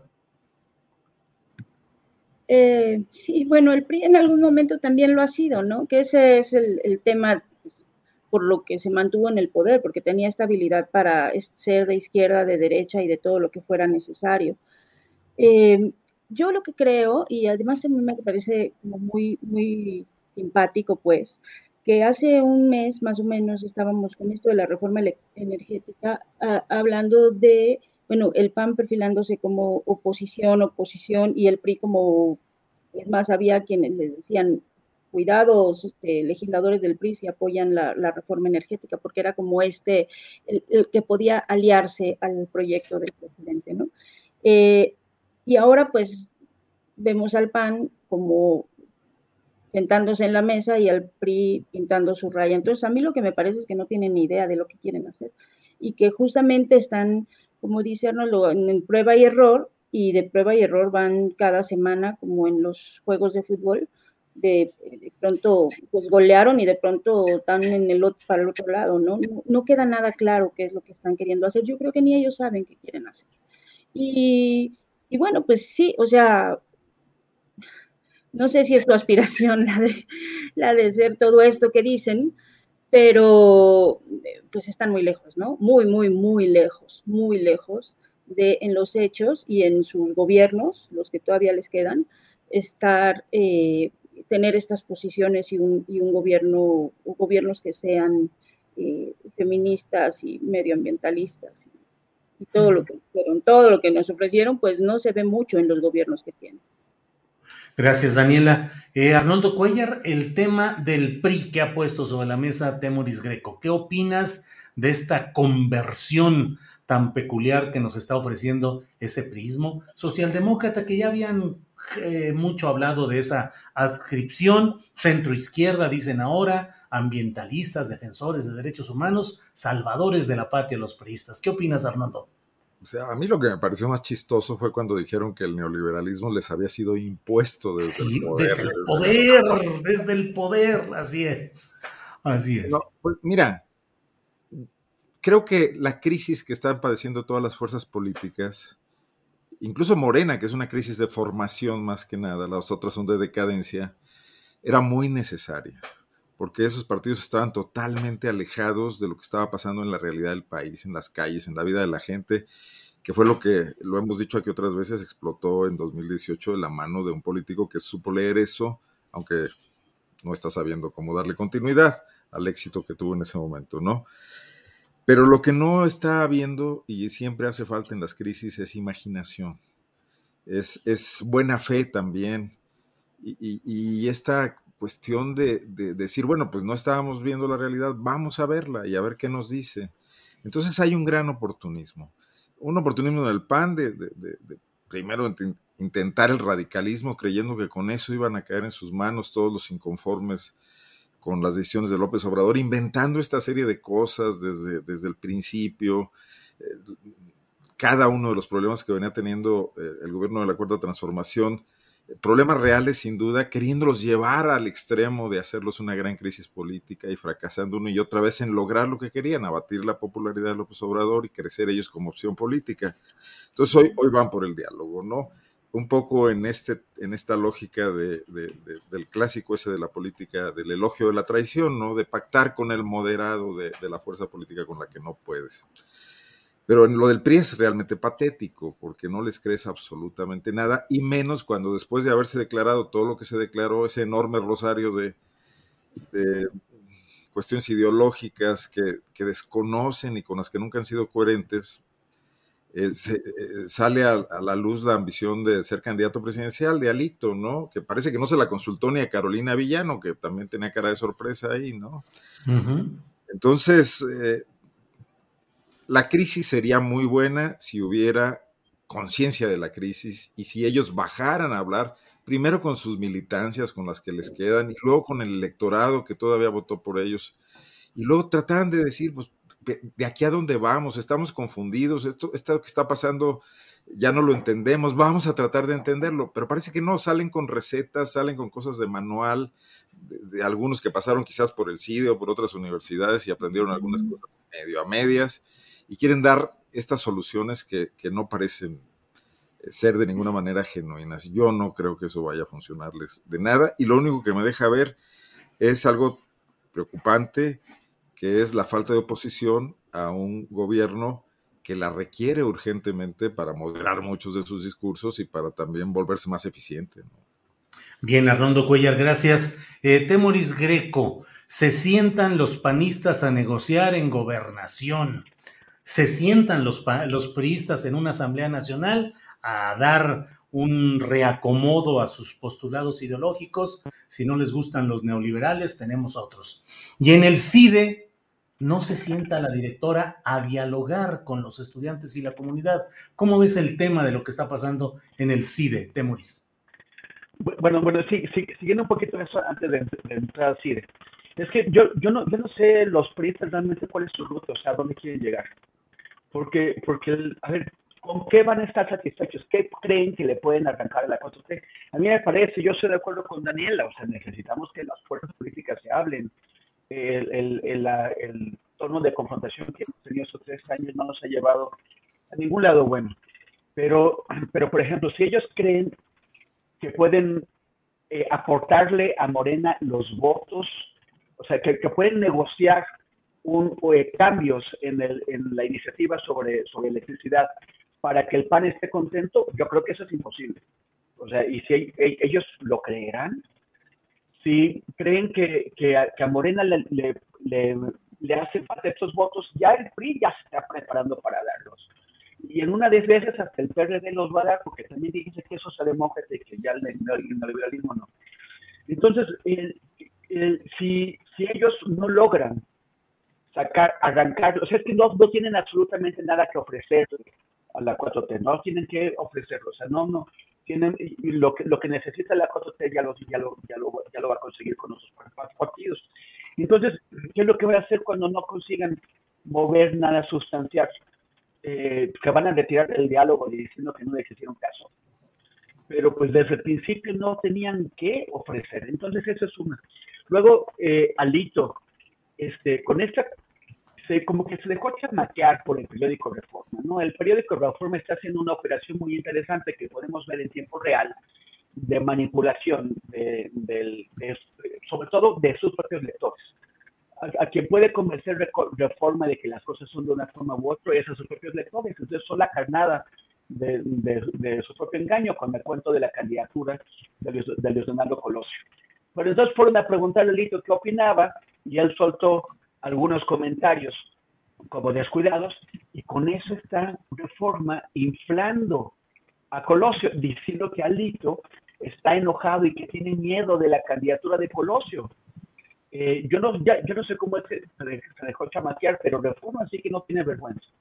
Porque, como decía hace un momento, a quien está intentando engañar para crear una especie como de masa crítica de gente que cree que sí es viable o posible una candidatura de, Colosio, pues es, a sus propios lectores. Y después, con suerte, la van a retomar eh, algunos otros medios de comunicación o alguien más que va a ir en la pinta. Esa es la jugada. Si no se va a en la jugada, se va a quedar de la forma que, estando solo en la loma y, solamente algunos caricaturistas, entre ellos un amigo mío, habrán, habrán caído en, en, el, en, el, en la tontería de hacer pensar que Alito eh, sí es un candidato viable, al menos a esas alturas. Y en cuanto a lo del CIDE, yo a mí lo que, lo que me preocupa es una ruta sanjuanesca, estamos viendo la, la sanjuanización del CIDE. O sea, una, una ruta en la que, en, la que las autoridades se, se, se, eh, se enrocan y dicen, nosotros tenemos el poder, no nos movemos, pero al mismo tiempo, eh, o sea, apuestan al desgaste de la, de la oposición, pero si la oposición resiste, van, pues van a, van a poner a, al CIDE acaso en la misma ruta eh, de, de, pérdida, de autodestrucción en la que está colocada Notimex.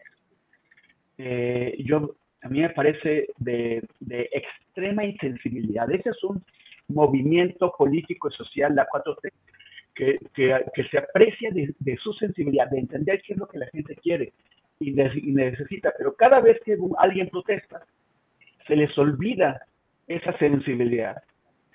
Se le, le echan la culpa de todo a la oposición. Y ya, y, y, y, los, y los aíslan y los ignoran. Sí tienen el poder y pueden aislar a la gente que está protestando, pero ese aislamiento tiene un costo, un costo en desgaste para la cosa y sobre todo un costo en desgaste para las instituciones que están involucradas en el, en el problema. Entonces, así como están destruyendo Notimex, no queremos que eso pase con el CIDE. Ojalá haya sensibilidad y ese, ese señor se haya hecho. Eh, también él mismo tendría que entender el desgaste que su propia figura a nivel personal está sufriendo, se está volteando delante de los estudiantes y la comunidad científica y, bueno, y en algún momento la cosa se dejará el poder y él también se, verá eh, aislado. Bien, gracias Temoris Greco. Eh, Daniela Pastrana, ¿qué opinas de lo que está sucediendo en el CIDE? La ausencia, entiendo que cuatro en cuatro ocasiones se ha pospuesto el diálogo con la comunidad. Temoris Greco dice sanjuanización del CIDE. ¿Qué opinas de todo esto, Daniela? Sí, ¿eh? no, me habían dicho que se ponían así como tan, tan rudos acá los colegas con, esos términos. Eso sí da miedo, ¿no? Lo de la sanjuanización, eh, asustan. Eh, sí creo que sería trágico que ocurriera algo semejante a lo que ha pasado con Notimex, con el CIDE. O sea, por supuesto, porque la tenemos, hemos tenido en el peor momento de la o sea, en, una pandemia, lo que debía haber sido un medio público activo y trabajando, lo tuvimos paralizado y lo seguimos teniendo paralizado y no sabemos si se va a acabar de aquí a, que termine la administración esa parálisis de, Notimex. Entonces yo espero que eso no ocurra con el CIDE, honestamente espero, espero y quiero confiar en que eh, sí tendría que haber algún tipo de sensibilidad mayor. Ahora, creo que eh, los distintos actores involucrados no ayudan. Eh, el hecho de que salgan estas columnas y estas versiones, eh, comparándolo con el 68, eh, y, bueno, otros, ¿no? Otros, o sea, es, este tipo de expresiones. Hoy justo estaba leyendo una columna de Javier Sicilia que hablaba del, no, no, no del CIDE, pero que sí hablaba de que la 4T es como, como, como el tercer rey es que no, no ayudan. O sea, los actores que están tratando o que tendrían que estar tratando de eh, apoyar a que eh, haya cierta sensatez también en algunas eh, áreas de gobierno, pues el camino que están tomando es justo el contrario, porque, porque terminan dándole la razón a quienes te dicen que pues que no, o sea que hay, que hay gente, que hay cosas detrás que, que, que, no necesariamente son. O sea, yo sí creo que lo que ocurrió en el CIDE y lo que ha ocurrido en el CIDE es, eh, ha sido muy torpe en la operación. Mm, a lo mejor tenían que cambiarse las cosas, pero la forma en la que se hizo ha sido eh, error tras, tras, error tras error. Y lo que dice Temoris, no hay, no se ha escuchado a la comunidad y hay una comunidad que está lastimada por la forma en la que se ha actuado, ¿no? Y no, se ha escuchado, simplemente no se ha escuchado. Pero de ahí a que, eh, digamos, las críticas nos lleven a decir que es como, como Díaz Ordaz, como Hitler, eh, es tan desproporcionado que lo que ocurre es que cuando que, las personas que no están familiarizadas con, con el CIDE pues tampoco entienden y resulta tan, tan, tan, tan desproporcionado que termina siendo como una vacuna ya para, para oír cualquier otra explicación de lo que está pasando ahí, ¿no? Entonces yo creo que, eh, pues sí, ojalá, ojalá que no, que, haya eh, dentro del gobierno quienes, eh, quienes atiendan este llamado de la comunidad, quienes digan, bueno, sí, se tiene que escuchar, que haya esa esa empatía con una comunidad que está, se está sintiendo agredida todos los días. Pero también espero que dentro de los muchos actores eh, y voces que están fuera, pues no sigan atizando el fuego, ¿no? Entiendan que tampoco ayudan con esas expresiones. Bien, Daniela, gracias. Eh, Arnoldo Cuellar, ¿qué opinas de este tema del CIDE? Por favor, Arnoldo. Tu micrófono. Tu micrófono. Perdón. Coincido muchísimo con este planteamiento de Daniela. O sea, hay una situación específica en el CIDE, hay un problema concreto, la imposición de un director, la comunidad no está de acuerdo con él, interviene con ACID, porque es un centro con ACID, y es algo que debería resolverse en ese ámbito. Y ahí podríamos analizar si hay falta de disposición de la directora del CONACIT, si está cometiendo errores, si no está tomando en cuenta la comunidad. También podríamos analizar cómo ha sido en el pasado la designación de otros directores, si se les tomaba en cuenta a la comunidad o no, se decían unilateralmente. Me parece que es algo que sobre todo debería discutir la comunidad del CIDE. Pero de ahí a que se convierta en una nueva trinchera de quienes están... Eh, apostándole todo a, cada caso en particular para meter en crisis al gobierno, pues hay una gran distancia. Y creo que entonces solo complican las cosas y entonces justifican eh, la actitud radical de la directora de CONACIT y el respaldo que muy probablemente está recibiendo el presidente de la República para mantener esa actitud. Un poco lo que pasó también con, con López Gatel en la Cámara, ¿no? Que a la hora de ir a discutir, pues lo que se antojaba que era necesario discutir, que era qué va a pasar con las eh, nuevas informaciones que tenemos sobre la variante Omicron y, y, cómo está el país preparándose para esto, etcétera, salen estos diputados de la oposición sin mayores argumentos, ni científicos, ni datos de actualidad, a cuestionar otra vez los 300 mil muertos y a responsabilizarlo de todo y a llamarle doctor muerte, y ahí se, acaba cualquier posibilidad de debate. No, no justifico que López Gatel se haya parado eh, de, la mesa y se haya retirado, creo que, creo que hubiera ganado mucho más si se queda y trata de aguantar bar y desbrozar estos argumentos, pero ¿cómo entiendes esto en el marco de que algunas oposiciones quieran sentarse a dialogar con el gobierno? Creo que está esto bastante descompuesto y nadie ayuda, ¿no? O sea, no está privando en, ninguno de los de las partes en debate en cada uno de estos problemas algo de sensatez. Y sí entiendo también cierta desesperación presidencial de, por este tipo de cosas y el ganar terreno de algunos eh, duros en el gobierno, ¿no? Creo que nos están dejando un grave problema, pero tampoco estoy viendo en la oposición por cierto, y ahorita quiero comentarlo, estuvo el fin de semana en León, Guanajuato, Enrique de la Madrid, y hizo un planteamiento interesante, pero es, no, no viene, viene al caso, pero no lo quiero meter ahorita, si quieres lo comento en mi, en mi cierre final, Julio, eh, porque tiene que ver con esto, de la construcción de otro tipo de, de soluciones, de alternativas, de salirse de la caja esta, de la radicalización, para lo que se viene, porque estos políticos van a pasar esta disputa se va a mantener, pero los problemas del país van a evolucionar en otro sentido y tienen que ver mucho con el contexto internacional, tienen que ver con la crisis migratoria, tienen que ver con la crisis, esta a la que nos está enfrentando la decisión norteamericana de subsidiar los autos eléctricos y hacerlo en territorio norteamericano, que son problemas reales, ¿no? A los cuales no se les está prestando la suficiente atención. Bien, Arnoldo, gracias. Eh, Temoris Greco, el próximo 25 de diciembre cierra el plazo para que se puedan conseguir las firmas de apoyo al proceso de revocación de mandato.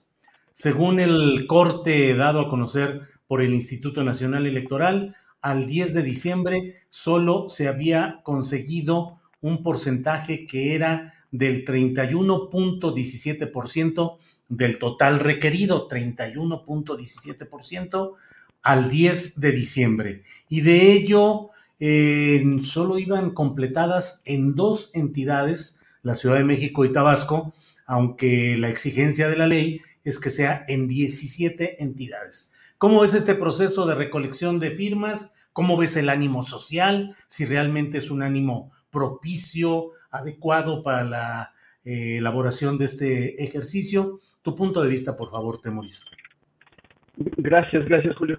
Bueno, también siguiendo un poquito lo que habían comentado, mencionó Daniela lo de lo de Javier Sicilia y que, que, dice que, Andrés Manuel tiene la psicología de Adolfo Hitler y que la 4T es la versión mexica.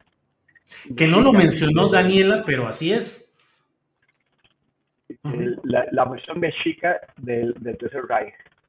Y, y, eso es, es, abrumador. O sea, son afirmaciones increíbles. Increíbles en una persona que sería y que trata de razones. Además, es una persona que se precia de, tratar de, de, contribuir al bien del país. Si tú acusas, además sin ninguna base, sin, de, ningún lado, que, que, el presidente tiene la psicología de, de, un, de uno de los mayores genocidas de la historia humana, pues no estás contribuyendo absolutamente nada. Estás destrozando todavía más el ambiente, estás diciendo mentiras y si realmente lo piensas tienes un problema psicológico muy fuerte. y, esto lo han estado, han estado en redes sociales eh, mezclándolo con otras declaraciones que se han hecho, por ejemplo, de académicos, ¿no? Ya, ya mencionamos la de comparar lo del CIDE con el 68. Por favor, ¿dónde están los tanques tomando el CIDE? ¿Y dónde están los soldados disparando de los muchachos? Esta es una protesta social legítima, pacífica, y, así se tiene que respetar y yo no veo indicios que vaya a hacer de otra forma. Y, otra que dijo que estábamos eh, en un golpe de Estado. O sea, yo, yo sí, sí creo que se les, se, les van las cabras muy fuertes con sus, con, con sus análisis y, y, y, con eso, o sea, se están haciendo ese tipo de análisis pues extremistas en donde se cierra toda la posibilidad de, de, de entendimiento. Entonces, o sea, cuando alguien te dice que, que Andrés Manuel tiene la mentalidad de Adolfo Hitler, o, estás de acuerdo o no estás. Y ahí no hay un punto medio. A mí me parece gravísimo que estén llegando a eso. Eh, sobre todo gente que se supone que no viene del, del, extremismo, o sea, no es gente de frena. Pero, en fin, si lo hace, a mí me parece gravísimo que, que, que se esfuercen así. obviamente están en su derecho, defenderemos siempre su, su derecho a decirlo, pero qué mal andan. Y en cuanto a lo de las firmas de, revocación, yo no, no, no, estoy seguro de que se le pueda medir muy bien eh, el agua a, los, a los camotes ahí, porque entiendo que muchas de estos, o sea, muchos de, estos grupos que están reuniéndolas están eh, llevando procesos lentos. y, o sea, por ejemplo, hace unos días de pronto cayeron un millón de firmas o algo así que venían en hojas, venía gente que no estaba utilizando el app eh, para, para, eso y que, y que tienen que ser procesadas y validadas. Pero no, no estoy seguro de que vayan tan atrasados como dijo, como indica el INE hasta ese momento. Ahora, tampoco tengo ninguna seguridad de que vayan a alcanzar el número necesario de firmas. Y si lo alcanzan, lo que sí dudo mucho, es que eh, en el momento en que se realice este proceso puedan eh, reunir el 40% de, eh, de, de, de, votos equivalentes al, al 40% del, padrón electoral necesario para que no sea válido. Y no, y no creo que lo puedan reunir porque estamos hablando de unos 38 millones de votos que ni Andrés Manuel en el, en el, en 2018 pudo juntar. Entonces, yo no sé si esto va a terminar siendo válido, lo veo complicado y también creo que finalmente estamos como metidos en un tema de costos, de gastos, de que no, no sé bien para qué sirve. Claro. Temoris, gracias. Eh, se escucha un poco con interferencia o con ruido tu sonido, tal vez sea por el man, por el manos libres. Si eres tú, tú Temoris. Entonces, a lo mejor ahorita que pasamos a otras preguntas y a otras intervenciones, a ver si vamos viendo ese tema. Por ahí está escribiendo también a Diana Buentello eh, para ver qué podemos hacer. Gracias, Temoris. Em, vamos con Daniela Pastrana. Daniela, sobre este mismo eh, tema de la recolección de firmas para el ejercicio de revocación de mandato, el tiempo que se va, eh, se va acortando, pocas firmas, poco tiempo. ¿Cómo lo ves, Daniela? Sí, eh, yo fíjate que también no estoy tan segura de que, se, que lleven pocas. Yo creo que los procesos han sido lentos y que, eh, bueno, dos cosas, ¿no? Que entregaron ahora un segundo millón, dicen que van a, que quieren llegar a cuatro millones, tienen dos. Y el otro día, hace una semana que llevé a mi hija a, a vacunar en, ahí en, cuando se abrió la vacunación a menores de 18 en la biblioteca José Vasconcelos, vi un, vi un módulo donde estaban captando justamente a las personas con la app, pero también vi a otra persona en otra puerta diciendo y que querías registrarte y alguien le decía, ah, pero ya me registré allá, y decía, bueno, pero sí, también mejor aquí porque luego el INE nos quiere hacer trampas o no sé qué, ¿no? Entonces mejor llevar los, los paquetes, como un poco en esa lógica. Y lo que yo vi mientras estuve ahí esperando es que sí se acercaba la gente, ¿eh? o sea, sí se acercaba. Y creo que aquí el único reto que, que no, no, no dudo que van a tener los 2.7 millones, no sé cuánto les va a validar el INE, pero, pero sí sé que sí los van a tener. Ahora, que los tengan de 17 estados, el porcentaje que necesitan es lo que tampoco estoy segura, porque pues sí, claramente si fuera Ciudad de México y Tabasco, pues a lo mejor hasta tendrían más de los que, de los que necesitan en cada entidad, pero no es lo mismo en todos los, los estados. Yo creo que faltan 15 días y así como somos siempre, pues va a haber gente que va a ir de, de las bases, de las propias bases de Morena, pues que va a ir, eh, o de la gente que apoya mucho al presidente, que va a ir en los últimos días y, y, que, lo, y que lo va a sacar. Ahora, el asunto es exactamente qué hacemos con eso. Yo le preguntaba a, a gente del INE hace unos días, pues, en dónde, porque, claro, ellos tenían una posición muy crítica, no nos extraña, eh, del proceso y decían que, bueno, que este tipo de cosas solo ocurre, o sea, ha ocurrido en Venezuela y Bolivia, una serie de cosas, que, pero que al final, y que y se quejaban, claro, del gasto, pero eh, al final de cuentas yo les decía, ¿y dónde sí funcionan estos mecanismos? Porque fuera del no de Pinochet, eh, yo no sé de otro espacio, porque, claro, o sea, se supone que son mecanismos para que tengamos un ejercicio democrático mejor cuando quieres que alguien se vaya, pero generalmente cuando quieres que alguien se vaya, que un gobernante se vaya, es porque es tan malo que no te va a dejar ir a votar a una consulta, difícilmente, ¿no? Entonces, eh, sí, yo, yo, coincido con eso de, de, de, morir. De pronto dices, bueno, exactamente para qué es, para que nos vayamos acostumbrando a participar. Eso puede ser un, un buen elemento, me parece que es aceptable. El costo puede ser muy alto, el costo económico. Eh, y luego también hay otra cosa, los, me decían esto, que en el INE están obligados a hacer foros, tres foros, para hablar en favor y en contra, y el problema que tenían es quién va a ir, quién va a ser el valiente, la valiente que vaya a decir eh, públicamente sí que se vaya, que se, que se vaya el presidente, ¿no? Eh, porque es un acto muy irresponsable. Claro que sí, estamos viendo con estos excesos que hay quien está dispuesto a ir y a, hacer cosas irresponsables, pero, pero honestamente es algo muy irresponsable, ¿no? Estar es, eh, pidiendo ese tipo de cosas. Entonces, eh, creo que hay varios elementos ahí que analizar.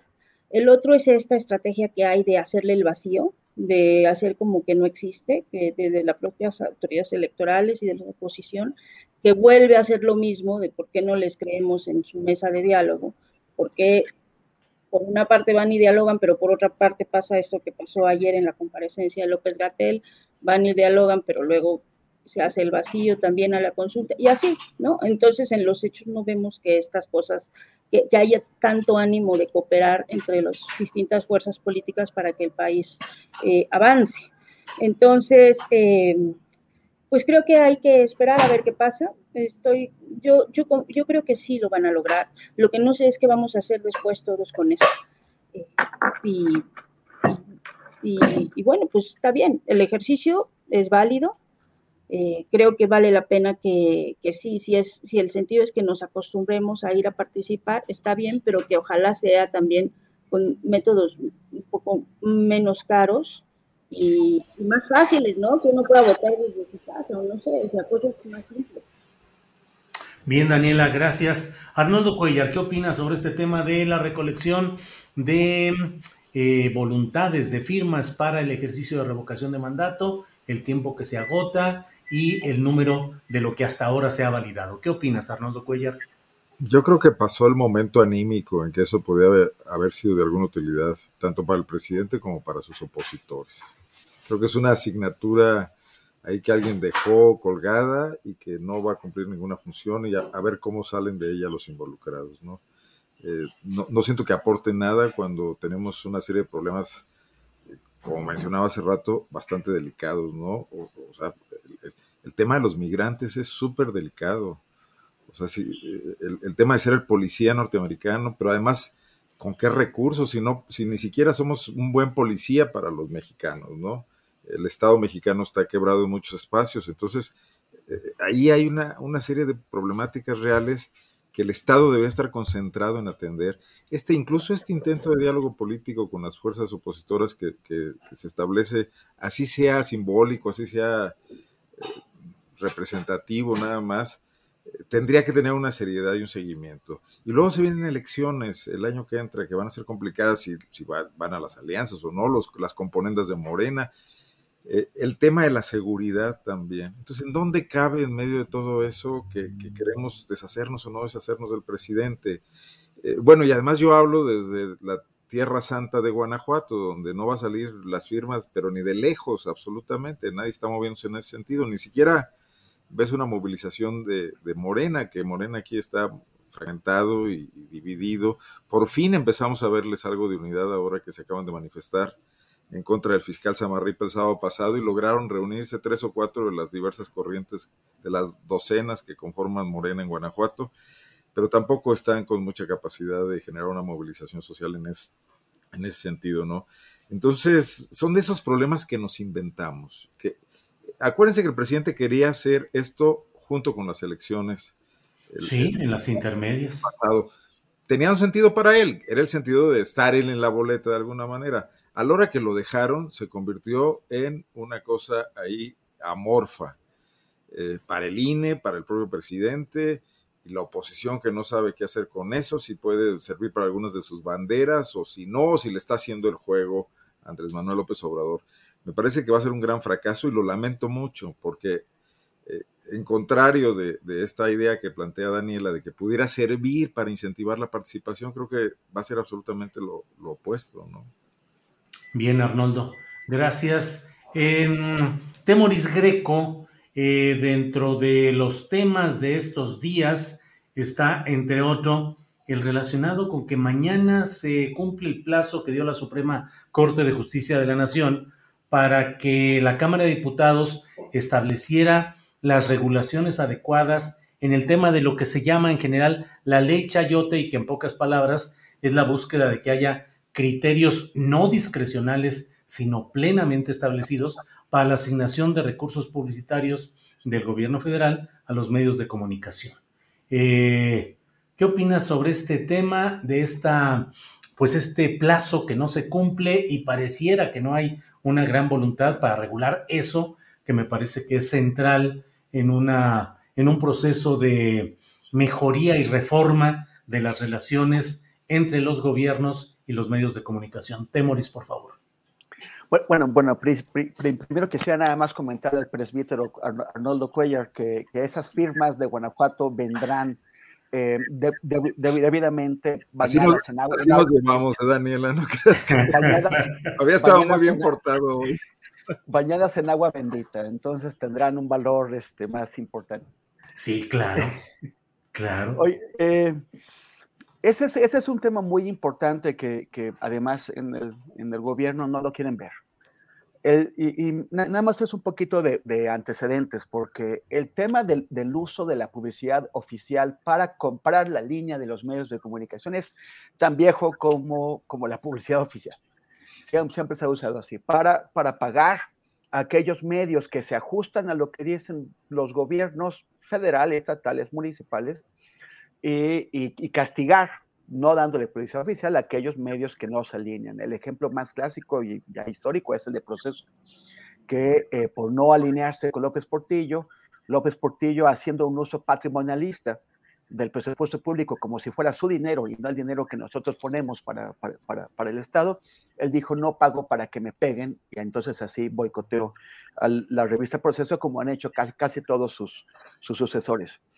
El, Peña, gracias al movimiento 132, este fue uno de, esos, de, los, de los logros que tuvo ese movimiento, forzó a Peña Nieto a comprometerse en, una de las reformas a, a, regular la entrega de esta policía oficial de manera que hubiera criterios transparentes, claros, eh, de cómo se asigna esta, esta, esta publicidad y que, y, que, y que se entregue para cumplir con los, con los programas oficiales y no para, para, para castigar o para premiar a, a los medios de comunicación.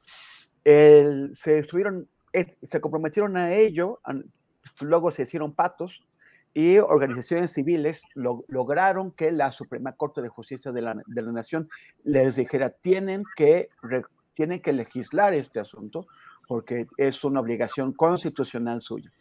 Entonces, bueno, ya en in extremis legislaron, pero como no, no, les interesaba, todos los partidos políticos se hicieron patos y lo legislaron mal.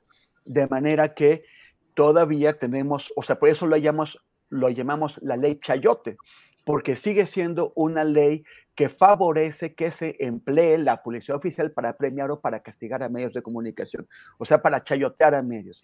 Y aunque el presidente López Obrador ha, reducido eh, enormemente el presupuesto, el gasto en publicidad oficial, hasta está aproximadamente en un cuarto de lo que, de lo que gastaba Peña Nieto, de todos modos seguimos viendo medios de comunicación que son premiados y que, y que todo el tiempo eh, traen al presidente la portada y a medios de comunicación que son, que son castigados por no tener este, ese mismo tipo de, de trato hacia el presidente.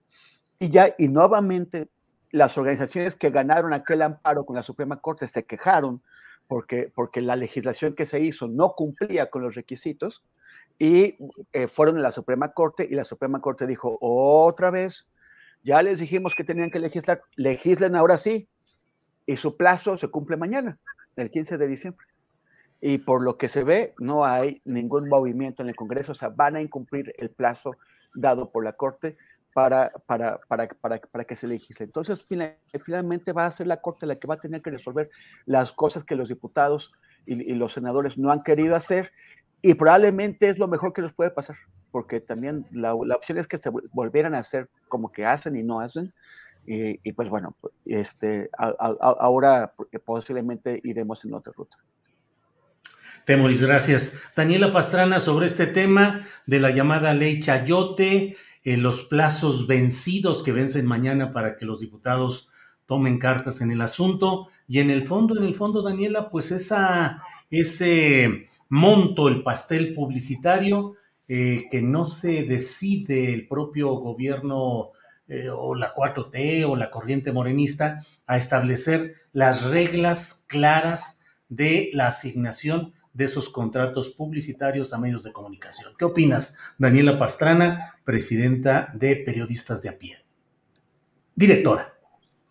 Mira, yo creo que hay una, una lo que acaba de decir Temoris, que creo que hizo un resumen muy claro de, la historia esta, y, y, yo coincido que a lo mejor lo que nos conviene es que la Corte decida, pero porque no, los, ni los diputados, ni, ni el Ejecutivo, ni los, nadie está, ha estado dispuesto a entrarle al tema de la publicidad oficial.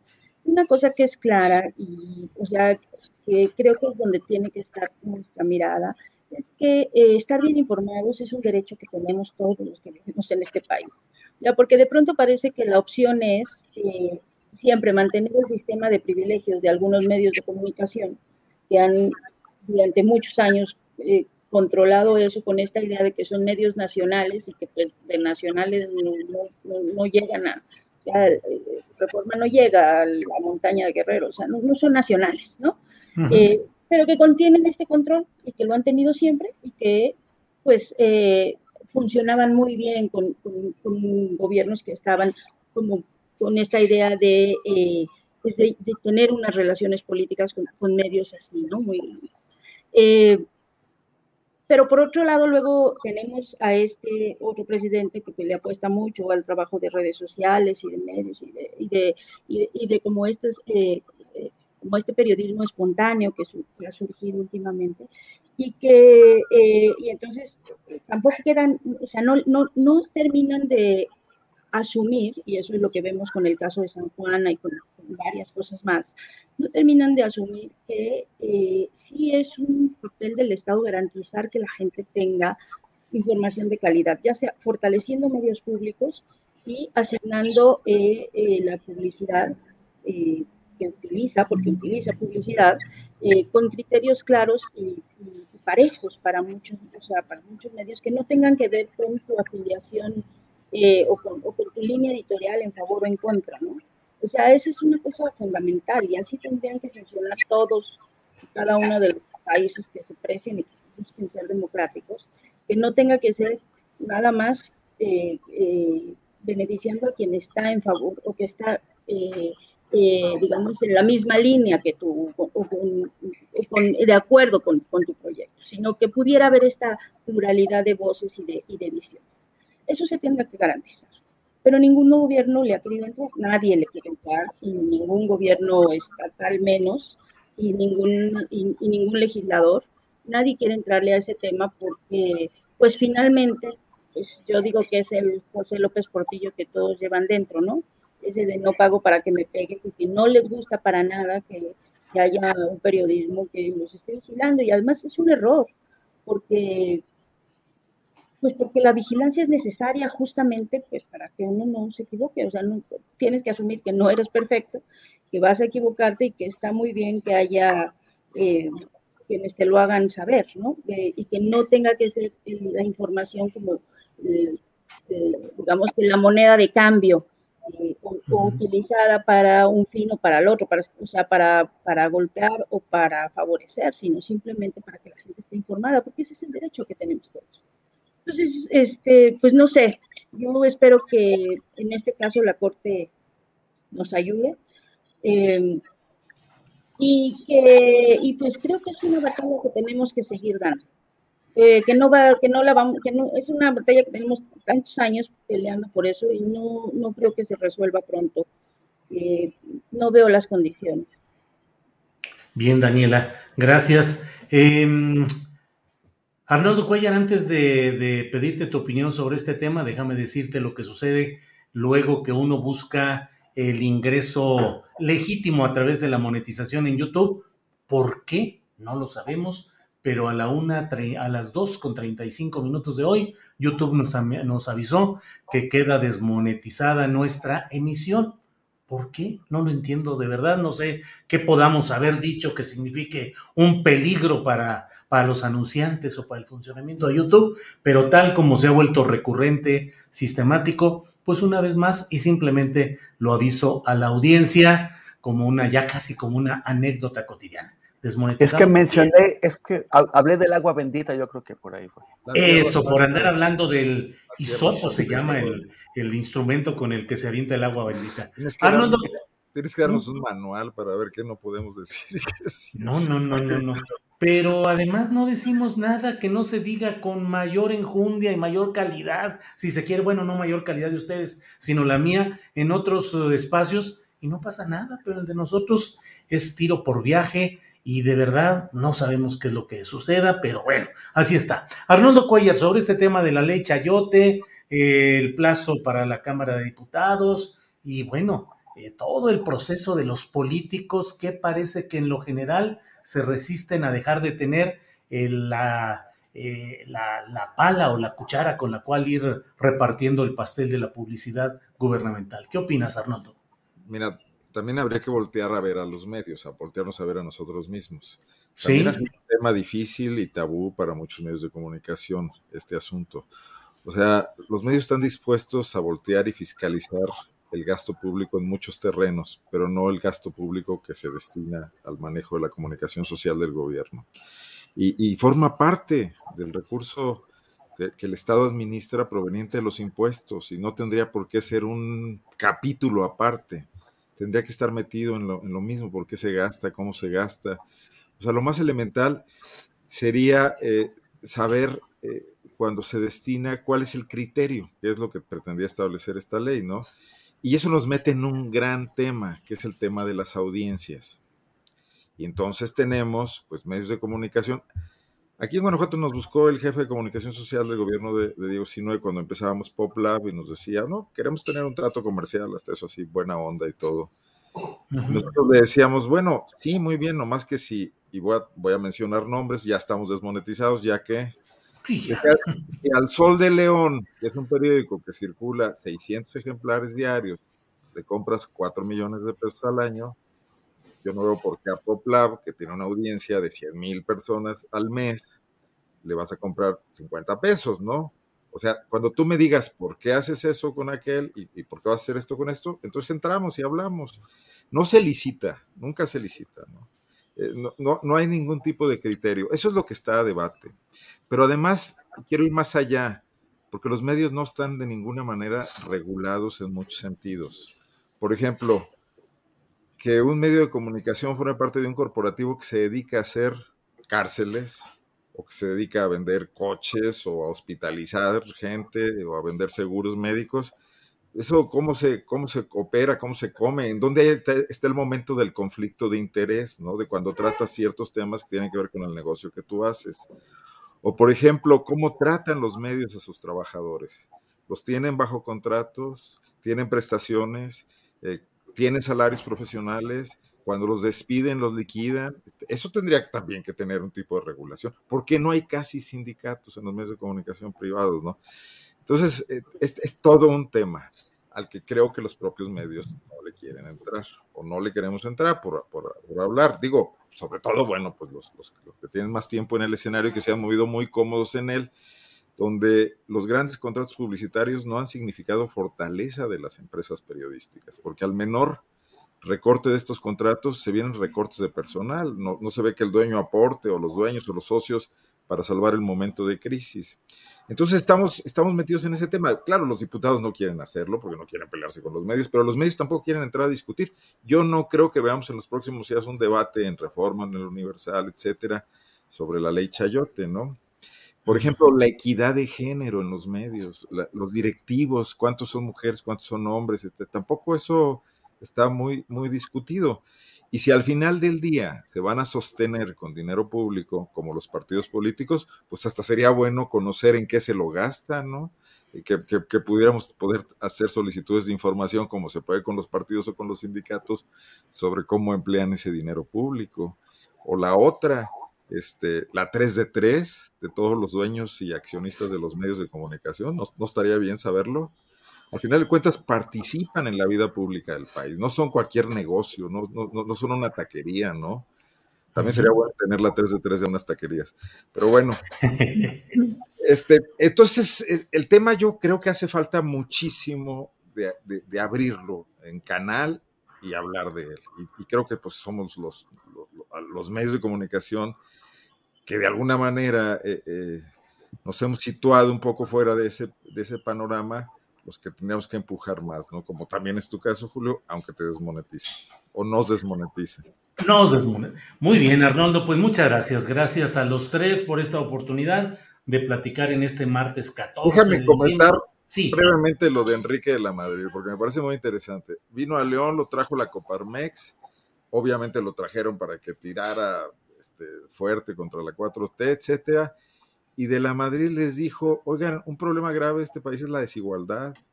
Y yo creo que las utilidades de ustedes están muy altas y los salarios de sus trabajadores están muy bajos, y entonces habría que revisar eso. Y eso ya no les gustó nada. Pero me parece un planteamiento interesante porque parece que está detectando el tema de que lo que encumbra a López Obrador es el tema de la desigualdad y que de alguna manera permanece desatendido y hay que entrarle. Claro que eso no es lo que le está gustando ni a Claudio X ni a los que están promoviendo una candidatura de unidad, ¿no? Pero por eso se me hizo más interesante eh, oírlo y, comentarlo aquí.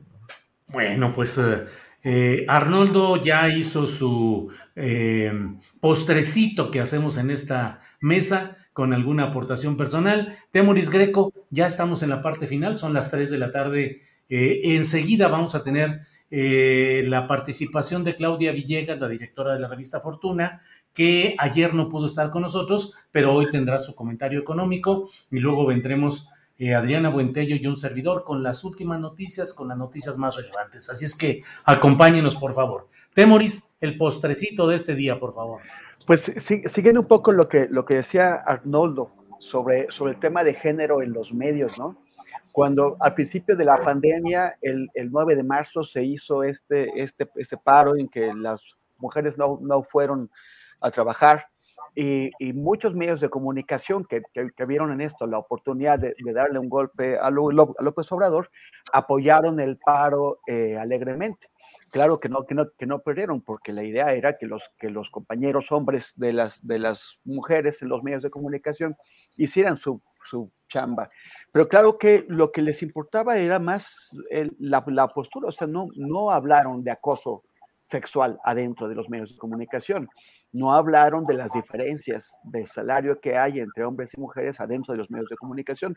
No hablaron, como acaba de, mencionar Arnoldo, de, los puestos eh, que, hay eh, en, las directivas que son abrumadoramente ocupados por hombres. O sea, o sea realmente cambiar o alterar de alguna forma, tocar un poquito el status quo, no, eso no. O sea, fue un, apoyo de dientes para, para afuera y a mí, a mí me parece que fue un gesto muy claro de, de cinismo que no hay que dejar de señalar porque, porque esto en algún momento tendrá que, que, cambiar, pero ellos eh, serán un, un, dique, algo que, que, esté ahí obstaculizando en lugar de promover eh, una, una, normalización o una eh, equitatización o como se diga, de hacer eh, equitativa la relación entre hombres y mujeres en los medios.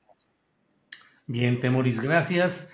Eh, Daniela Pastrana, te toca cerrar esta mesa de periodismo, por favor, eh, con lo que aquí decimos el postrecito sobre la mesa, que a veces es dulce, casi siempre, a veces también es amargo, con esa contradicción. Pero lo que quieras comentar, invitación, reflexión, lo que tú desees, Daniela. Yo eh, me alegra mucho que eh, Arnoldo haya eh, tocado el tema de la autocrítica en los medios, porque generalmente yo lo hago y luego ya últimamente ya no me quieren, ya no me invitan a tantas reuniones los colegas por estar siempre eh, con el tema de que tenemos que ser autocríticos y de que tenemos que asumir la responsabilidad que implica tener la información. Entonces, le agradezco mucho a Arnoldo y agradezco mucho también la invitación porque otra de las cosas que en las que siempre estoy dando lata es cuando veo mesas donde hay puros hombres y foros donde hay puros hombres, entonces yo siempre estoy diciendo, oigan, ¿no?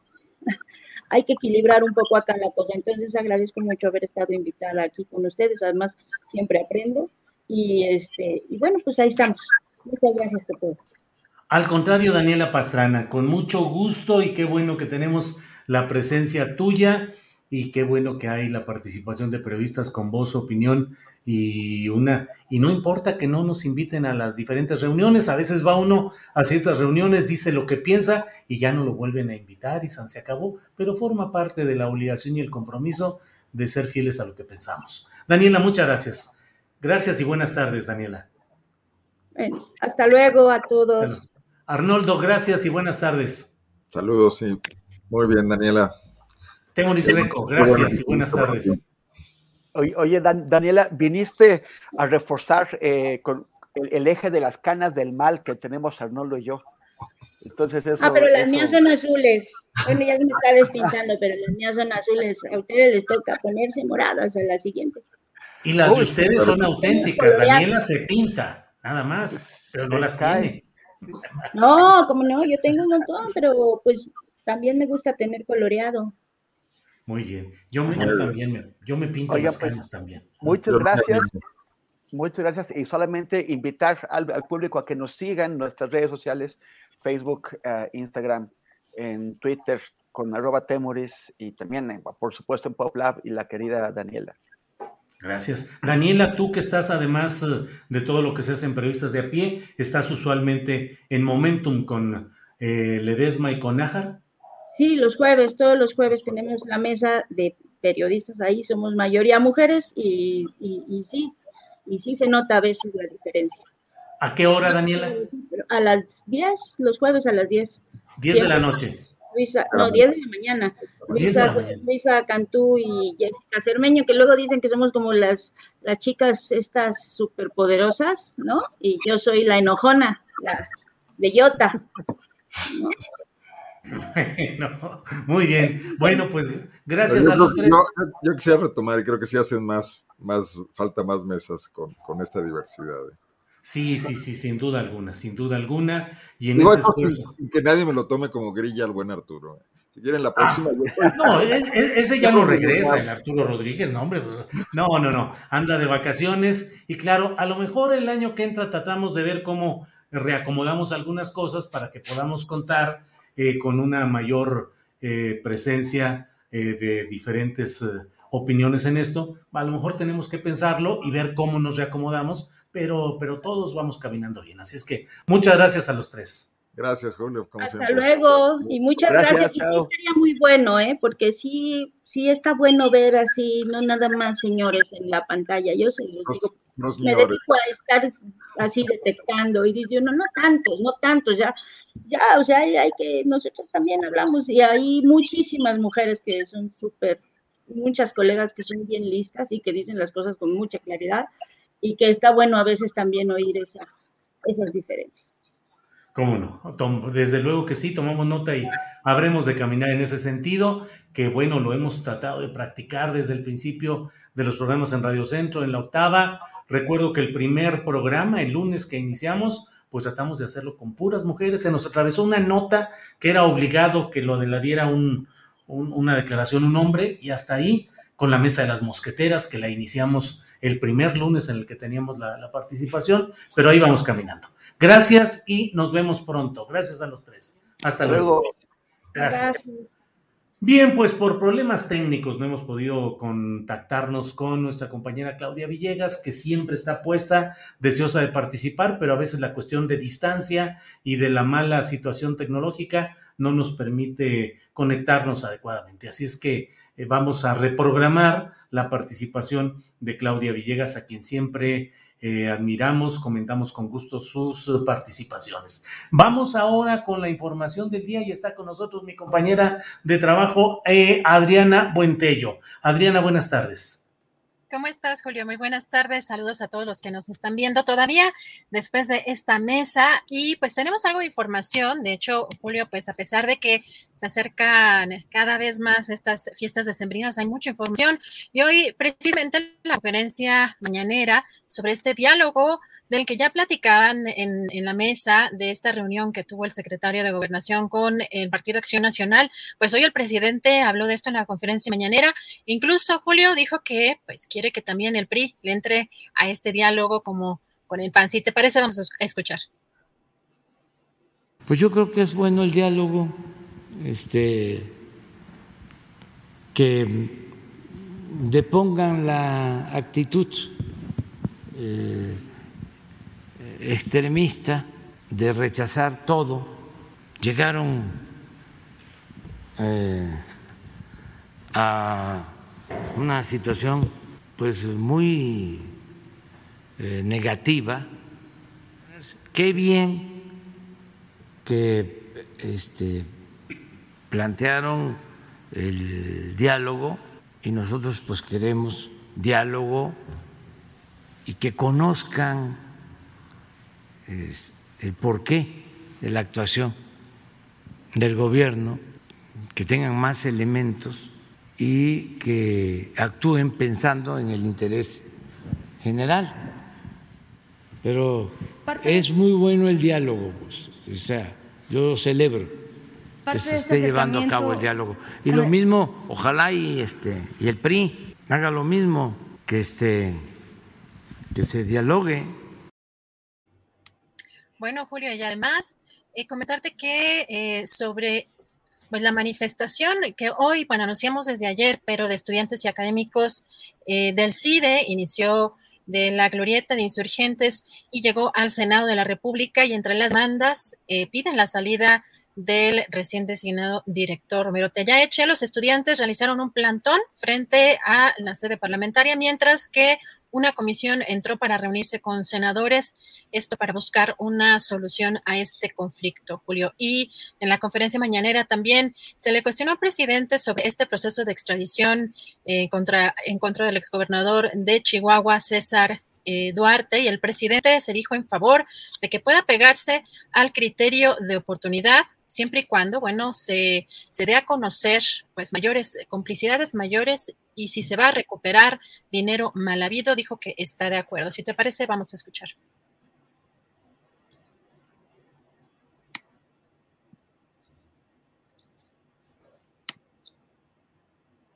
Bueno, creo que no tenemos. No está, no, no tenemos video. Este, adelante, por favor, Adriana, no está. Bueno, comentarles. Ajá. ¿Sí, lo, ¿Sí está? No.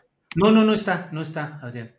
Bueno, eh, comentarles también que pues eh, en este evento que se dio hoy del grupo de alto nivel entre el embajador de Estados Unidos, Ken Salazar, y el canciller Marcelo Ebrard hace unas horas, pues el embajador Ken Salazar reconoció, Julio, que pues las armas del crimen organizado en México vienen de Estados Unidos y mencionó que para la nueva estrategia entre México y Estados Unidos, pues integrarán grupos de trabajo para reducir la violencia y la, la, inseguridad transfronteriza y la persecución de redes criminales. Si te parece, vamos, vamos a escuchar.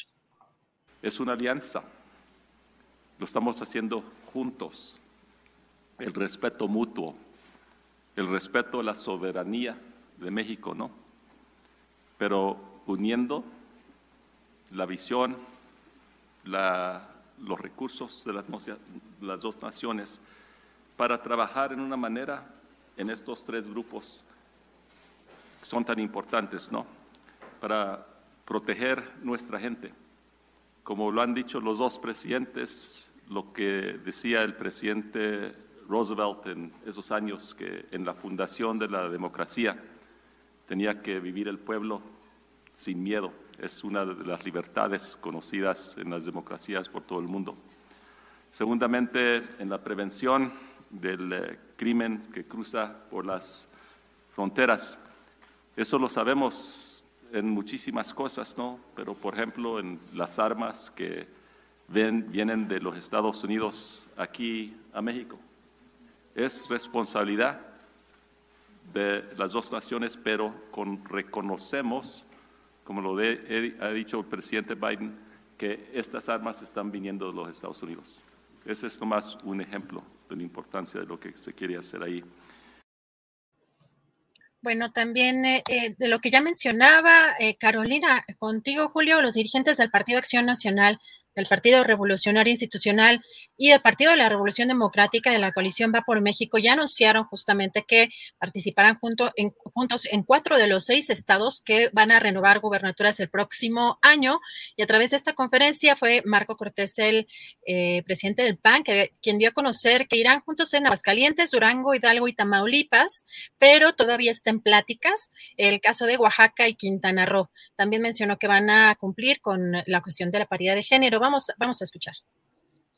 Y hemos acordado el ir juntos en alguna modalidad de alianza electoral, coalición o candidatura común en, por lo pronto, cuatro estados de los seis que estarán en disputa el próximo año, dejando dos todavía en diálogos, construcción, pero hoy confirmando a la opinión pública, a las y los mexicanos, que estaremos sumando esfuerzo, estaremos sumando nuestro potencial en las siguientes entidades federativas, en Aguascalientes, en Durango, en Hidalgo y el estado de Tamaulipas.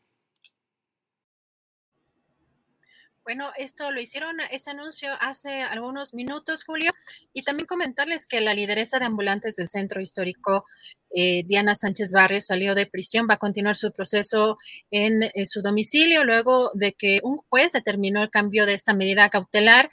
Eh, el cambio es similar a la que le impusieron también a su madre Alejandra Barrios Richard, a quien el pasado 16 de julio un juez del Tribunal Superior de Justicia le otorgó. Y pues el marzo pasado la Fiscalía Capitalina dio a conocer precisamente que la Unidad de Inteligencia Financiera congeló varias cuentas de Diana Sánchez Barrios, quien fue también candidata a diputada local por el PRI, PAN y PRD.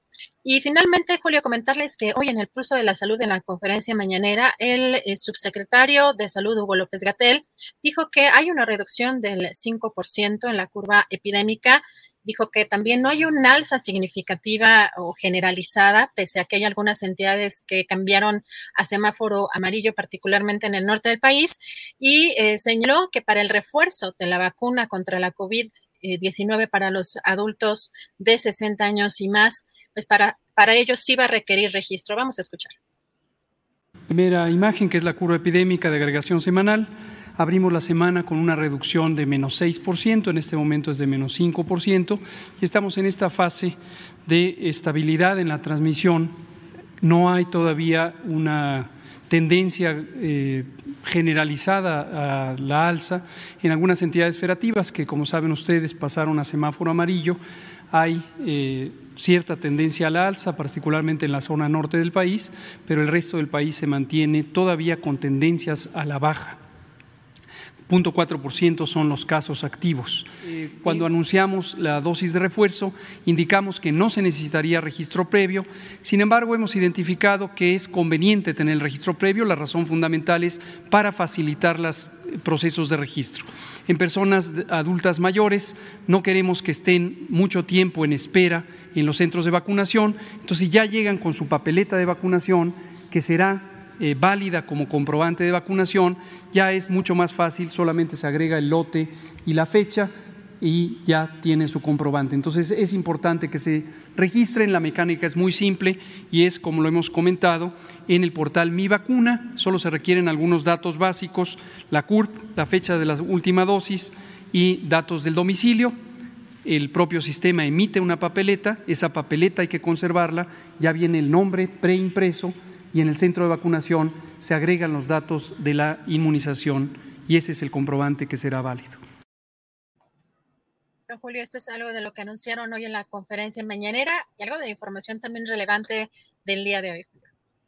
Muy bien, muy bien, pues la verdad es que está toda la información ahí. Eh, Adriana, pues es información que está publicada. Te lo digo, bueno, pues ya nos desmonetizaron, quién sabe por qué a veces estas informaciones, eh, híjole, pero eh, el periódico inglés The Guardian ha publicado una información muy preocupante. Dice, el título dice, em, las infecciones por Omicron en el Reino Unido podrían llegar a un millón por día a fines de diciembre.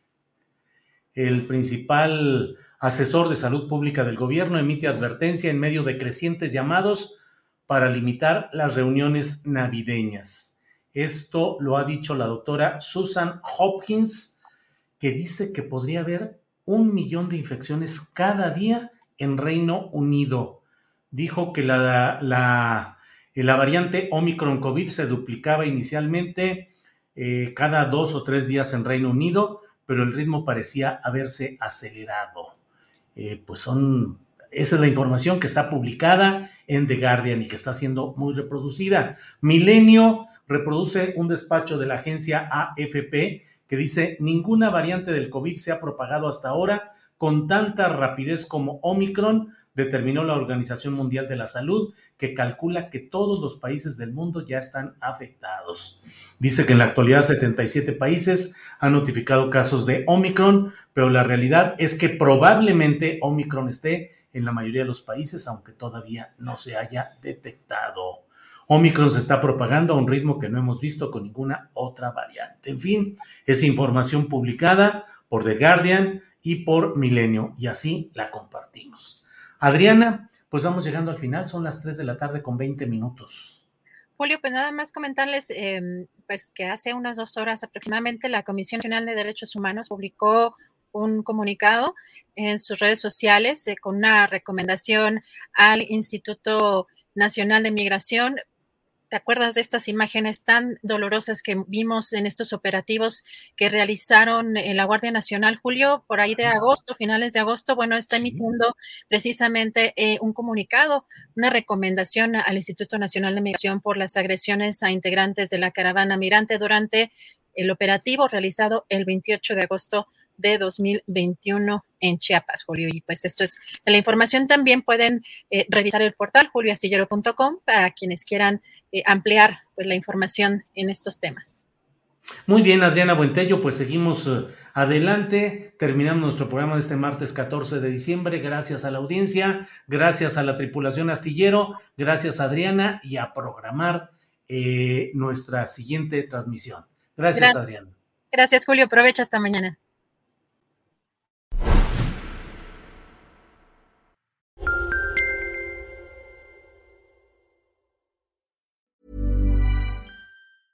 Ever catch yourself eating the same flavorless dinner three days in a row? Dreaming of something better? Well, HelloFresh is your guilt-free dream come true, baby. It's me, Kiki Palmer. Let's wake up those taste buds with hot, juicy pecan-crusted chicken or garlic butter shrimp scampi. Mm. Hello Fresh. Stop dreaming of all the delicious possibilities and dig in at HelloFresh.com. Let's get this dinner party started.